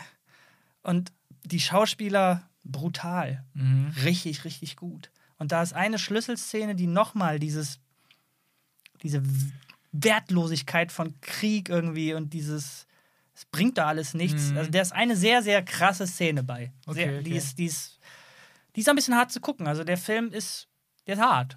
Ich finde den hart. 1917 war ganz, ganz, ganz anders. Mhm. War, war, war ironischerweise mehr Spaß als der. Obwohl der hier trotzdem in West nichts Neues sehr Ja. gut ist. Also, ja, weiß ich nicht. Muss Ja, ich, krass, krass. Also das klingt echt sehr, sehr sehenswert. Ähm, auch, das wäre sehr gut gemacht und sehr gut durchdacht auch, äh, um die Schrecken des Krieges zu zeigen. Äh, ja, es ist auf meiner Liste. Muss ich noch gucken. Ja, können wir gerne zusammen machen. ja, der, der ja, ist, super gerne. Ja. Ja, du. Ähm, ja, ich hätte jetzt noch was. Wie lange sind wir schon? Ja, es ist, also es ist brutal. Ist brutal, Es ja? ist brutal. Drei Stunden irgendwas. Ach du Kacke, vielleicht müssen wir das aufteilen. Das Nee. ähm, ja, ich habe jetzt auf meiner Liste so von meinen Favorite Films After Sun. Das ist ein ganz, ganz, ganz, ganz kleiner ähm, Film, ich glaube, britische Regisseurin und ähm, Erstlingswerk. Das ist so ein ähm, Film, der, ähm, naja, der hauptsächlich, es ist ein Urlaub eines sehr jungen, sehr, sehr jungen Vaters und seiner, ich glaube, elfjährigen Tochter. Und das ist, die haben in der Türkei Urlaub, aber das ist eigentlich auch relativ egal, wo es spielt. Und es geht einfach nur um dieses, ja, so ein bisschen diese Beziehung zwischen den beiden natürlich. Und dem Versuch, ein, ein Vater zu sein für dieses Kind, ob man selber irgendwie noch sehr jung und unerfahren ist, gleichzeitig irgendwie versucht, ihr die bestmögliche Zeit zu bieten und die möglichst positive Zeit auch, aber gleichzeitig auch irgendwelche eigenen Probleme und Dämonen zu haben, die das Kind nicht mitbekommen soll. Es ist eigentlich ganz wenig, aber es ist so ein, so ein, so ein Erleben eines Urlaubs aus der Sicht von diesem Kind auch die ganze Zeit. Das ist so gemischt mit VS, nee, so, so Camcorder-Aufnahmen Oh Gott. und aber realen Szenen. Und ich glaube, das ist so ein bisschen die Intention gewesen, von wegen, wie, wie ist es halt hängen, also wie, wie, wie, sieht sie diese Erinnerung auf dieser kleinen Kassette? Und wie, wie, malt, wie, wie ist der Rest noch so ein bisschen in ihrer Erinnerung hängen geblieben? Und so baut sich das so zusammen, sehr fragmentarisch eigentlich. Mit vielen schönen Momenten. Ähm, und es ist so schwer zu beschreiben. Der ganze Film hat so ein gewisses Feeling. Und ich finde den sehr rührend, sehr schön gemacht, toll gespielt von den beiden, auch irgendwie sehr unbekannte Gesichter. Mhm. Und du hast immer das Gefühl, obwohl das alles eigentlich sehr, sehr schön ist, die ganze Zeit merkst du, dass so die Oberfläche, die Erinnerungen, diese Videoaufnahmen, die man zwischenzeitlich hat, die ähm, zeigen so ein schönes Bild eines, eines schönen Urlaubs, eines kleinen, kleinen, kleinen Urlaubs, aber irgendwie schwimmt die ganze Zeit so eine dunkle Seite mit, die du nie so richtig, richtig erfassen kannst. Die du als Kind auch gar nicht so richtig wahrgenommen hast, wahrscheinlich, aber so als erwachsene Person dann vielleicht erst so richtig siehst. So ist das auch ein bisschen erzählt und hat mich irgendwie sehr mitgenommen. Sehr schöner, ganz, ganz kleiner Film. After Sun. After Sun habe ich, hab ich tatsächlich nicht in den Listen irgendwie parat gehabt. Also, muss ich mir auch angucken. Ja. Ich habe ich hab nichts mehr. Es, es reicht auch. Es reicht es, es auch reicht. langsam. Es reicht. Wir können, Ähm, noch, wir können noch ein paar hier nennen, aber nee, es, Ja, es reicht. Also ich glaube, man kann einfach so, ich finde abschließend sagen, wir hatten ja jetzt seit Corona einfach sehr viel weniger Kino-Releases. Gerade 2020 natürlich war es komplett leer. Vieles Ja, ja. wurde verschoben. 2021 kam mehr raus. Ähm, und sicherlich auch einige gute Sachen. Und dann, ähm, aber jetzt dieses Jahr war es, glaube ich, noch mal so eine richtige Ex Explosion. Seien es jetzt Filme, die vielleicht noch ein bisschen verschoben wurden und erst dann da- rauskamen. Ich glaube, Top Gun ja, das kann auch sein. wurde, glaube ich, auch verschoben und sowas. Aber ich finde es irgendwie geil zu sehen, dass so eine riesige Explosion an, an High-Budget-Entertainment, die aber wirklich gut ist und nicht nur dasselbe. Dazu zähle ich halt eben auch Top Gun und Avatar. Ähm, oder RRR. ähm, aber eben auch sehr viel so im Indie-Bereich, im experimentellen Bereich. Sei es sowas wie Everything Everywhere All at Once oder Benches of Inisherin oder After Sun. Nochmal ganz anderes Spektrum. Mhm. Und selbst, oder sowas wie Nope fand ich auch irgendwie sehr cool. Habe ich jetzt gar nicht erwähnt, aber ähm, war auch irgendwie nochmal so eine ganz andere Art, an so ein Horrorspektakel ranzugehen. Ich weiß gar nicht, ob du den gesehen hast, davon gehört hast. Ist von, von Jordan Peele, ne? Genau. Tatsächlich äh, ist noch auf der Liste, ne? Ja, ja. Der ist noch, nee, noch nicht. Mhm. Aber ich meine, die ersten beiden Get Out und Us war, also Get Out war unglaublich krass. Us Mhm. war, finde ich, ein Schritt rückwärts. Aber, ja, ja, sehe ich beides ähnlich wie du. aber ich habe gehört, dass ähm, Nope wieder, wieder hochgegangen sein soll. ja, ich fand ihn sehr geil, weil er auch einfach sehr, wirklich viele Sachen ganz bewusst anders angegangen hat. Aber der, auch das war so ein Film, der so ein bisschen, die, die Geister haben sich geschieden. Mhm. Ähm, aber ja, ich, ich habe das Gefühl, Kino ist lebendig wie äh, nie zuvor. Lebendiger denn je. Also ich erinnere mich nicht daran, klar kann es auch Recency Bias sein, ne? Mhm. aber ich erinnere mich zumindest gerade nicht daran, dass ich in einem Jahr so viele Filme hatte, die, die mich, ja, was heißt weggeflasht haben, aber die mich so berührt haben. Also wenn ich Mhm. jetzt an Banshees denke, Everything und im Westen nichts Neues, klar, sind jetzt Sachen, die ich tatsächlich alle in den letzten beiden Monaten Mhm. gesehen habe. Von daher ist der Recency Bias jetzt nicht unwahrscheinlich. So, ja. Dennoch sind die ja übers Jahr verteilt gekommen, ne? Und ja, ja, richtig. Top Gun hat mich jetzt nicht krass berührt, aber war einfach ein. Ich weiß nicht, ob ich jemals in einem Jahr so viele gute Kinoerlebnisse hatte. Ja, geil. Gut, äh, im Westen nichts Neues war jetzt kein Kinoerlebnis, Mhm. aber Filmerlebnis. Sagen wir Filmerlebnis. Ja. Ja, und, und ich, also ja, will ich zustimmen und trotzdem finde ich die meisten neuen Filmerlebnisse waren für mich dann trotzdem im Kino. Dieses Jahr. Nice. Wir sind Nice. wieder da mit einem riesigen Bom Bomben-Podcast. Es tut Alle, uns leid. alle, die bis jetzt hier gehört haben, ein dickes, ein dickes Plus. Ihr seid richtige Fans. Dankeschön fürs Zuhören. Ich hoffe, wir konnten euch ein paar äh, Filmtipps geben, wenn ihr sie noch nicht gesehen habt, oder auch einfach ein paar Sachen vielleicht interessant besprechen, die ihr gesehen habt, zu denen ihr Sachen gerne äh, hört auch. Und ja, wir haben auf jeden Fall, ich weiß nicht, ob wir es schon beschlossen haben, aber es bietet sich ja an, äh, zu Mandalorian noch auch so eine Direct Reaction zu machen. Wenn die, wenn es losgeht, meinst du? Mhm, ist ja bald, ne? Ich meine, haben wir zu den ersten Staffeln ja nicht gemacht, aber letztes Jahr mit Obi-Wan und auch Endor war das irgendwie sehr erfolgreich, äh, hat sehr viel Spaß gemacht, hat auch, glaube ich, sehr viele Leute ähm, sehr interessiert und Alter, wenn es wie Obi oder, oder Boba wird, dann brechen wir den Bums ab. Boba, Boba haben wir nicht gemacht, ne? Nee, zum Nee, Glück. nee, wir haben Obi-Wan gemacht. Ja. Ja, es war ein Experiment. Wir versuchen, pass auf, wir versuchen es. Wenn es so wird, dann brechen wir das ab. Okay, da müssen wir irgendwann sagen, sorry. Aber ja, aber ich weiß nicht. Ich kann mir vorstellen, dass es irgendwie so dazwischen schwebt. Also Ja. es wird auf gar keinen Fall. Ich meine, Mandalorian 1 und 2 waren ja auch nicht vergleichbar Ja, mit Obi-Wan. es, so, wird, ne? es wird nicht. Aber es wird jetzt nicht so an anspruchsvoll sein wie Endor. Nee. nee. Ähm, Machen wir, machen ja, wir. cool. Und generell auch ähm, versuchen wir natürlich, wir versuchen es. Mhm. Mehr, mehr große Pots, dann keine drei Stunden, aber mehr Ja. Themenpots. Ach so, Themenpods, genau. Ein, Ja. ein Thema, was wir demnächst irgendwann machen wollen, ist auch VR. Ja. Da kommt jetzt bald die PlayStation VR 2 raus. Ähm, hoffentlich nochmal ein kleiner Sprung irgendwie für, die, für diese Geschichte äh, oder ein großer Sprung sogar. Ja, sobald wir es ausgiebig getestet haben, melden wir uns damit auch zurück. So, wir müssen einen Punkt machen. Nach drei Yes. Stunden ist es schwierig, aber wir machen jetzt den Punkt. Es gibt keine Perle, warum auch? Das waren ganz viele Filmperlen jetzt. Richtig. Die Filmperlen von 22 quasi. Mhm. Kino boomt, Ja. geht ins Kino. Bis dann. Macht's gut, Leute. Tschüss. Ciao.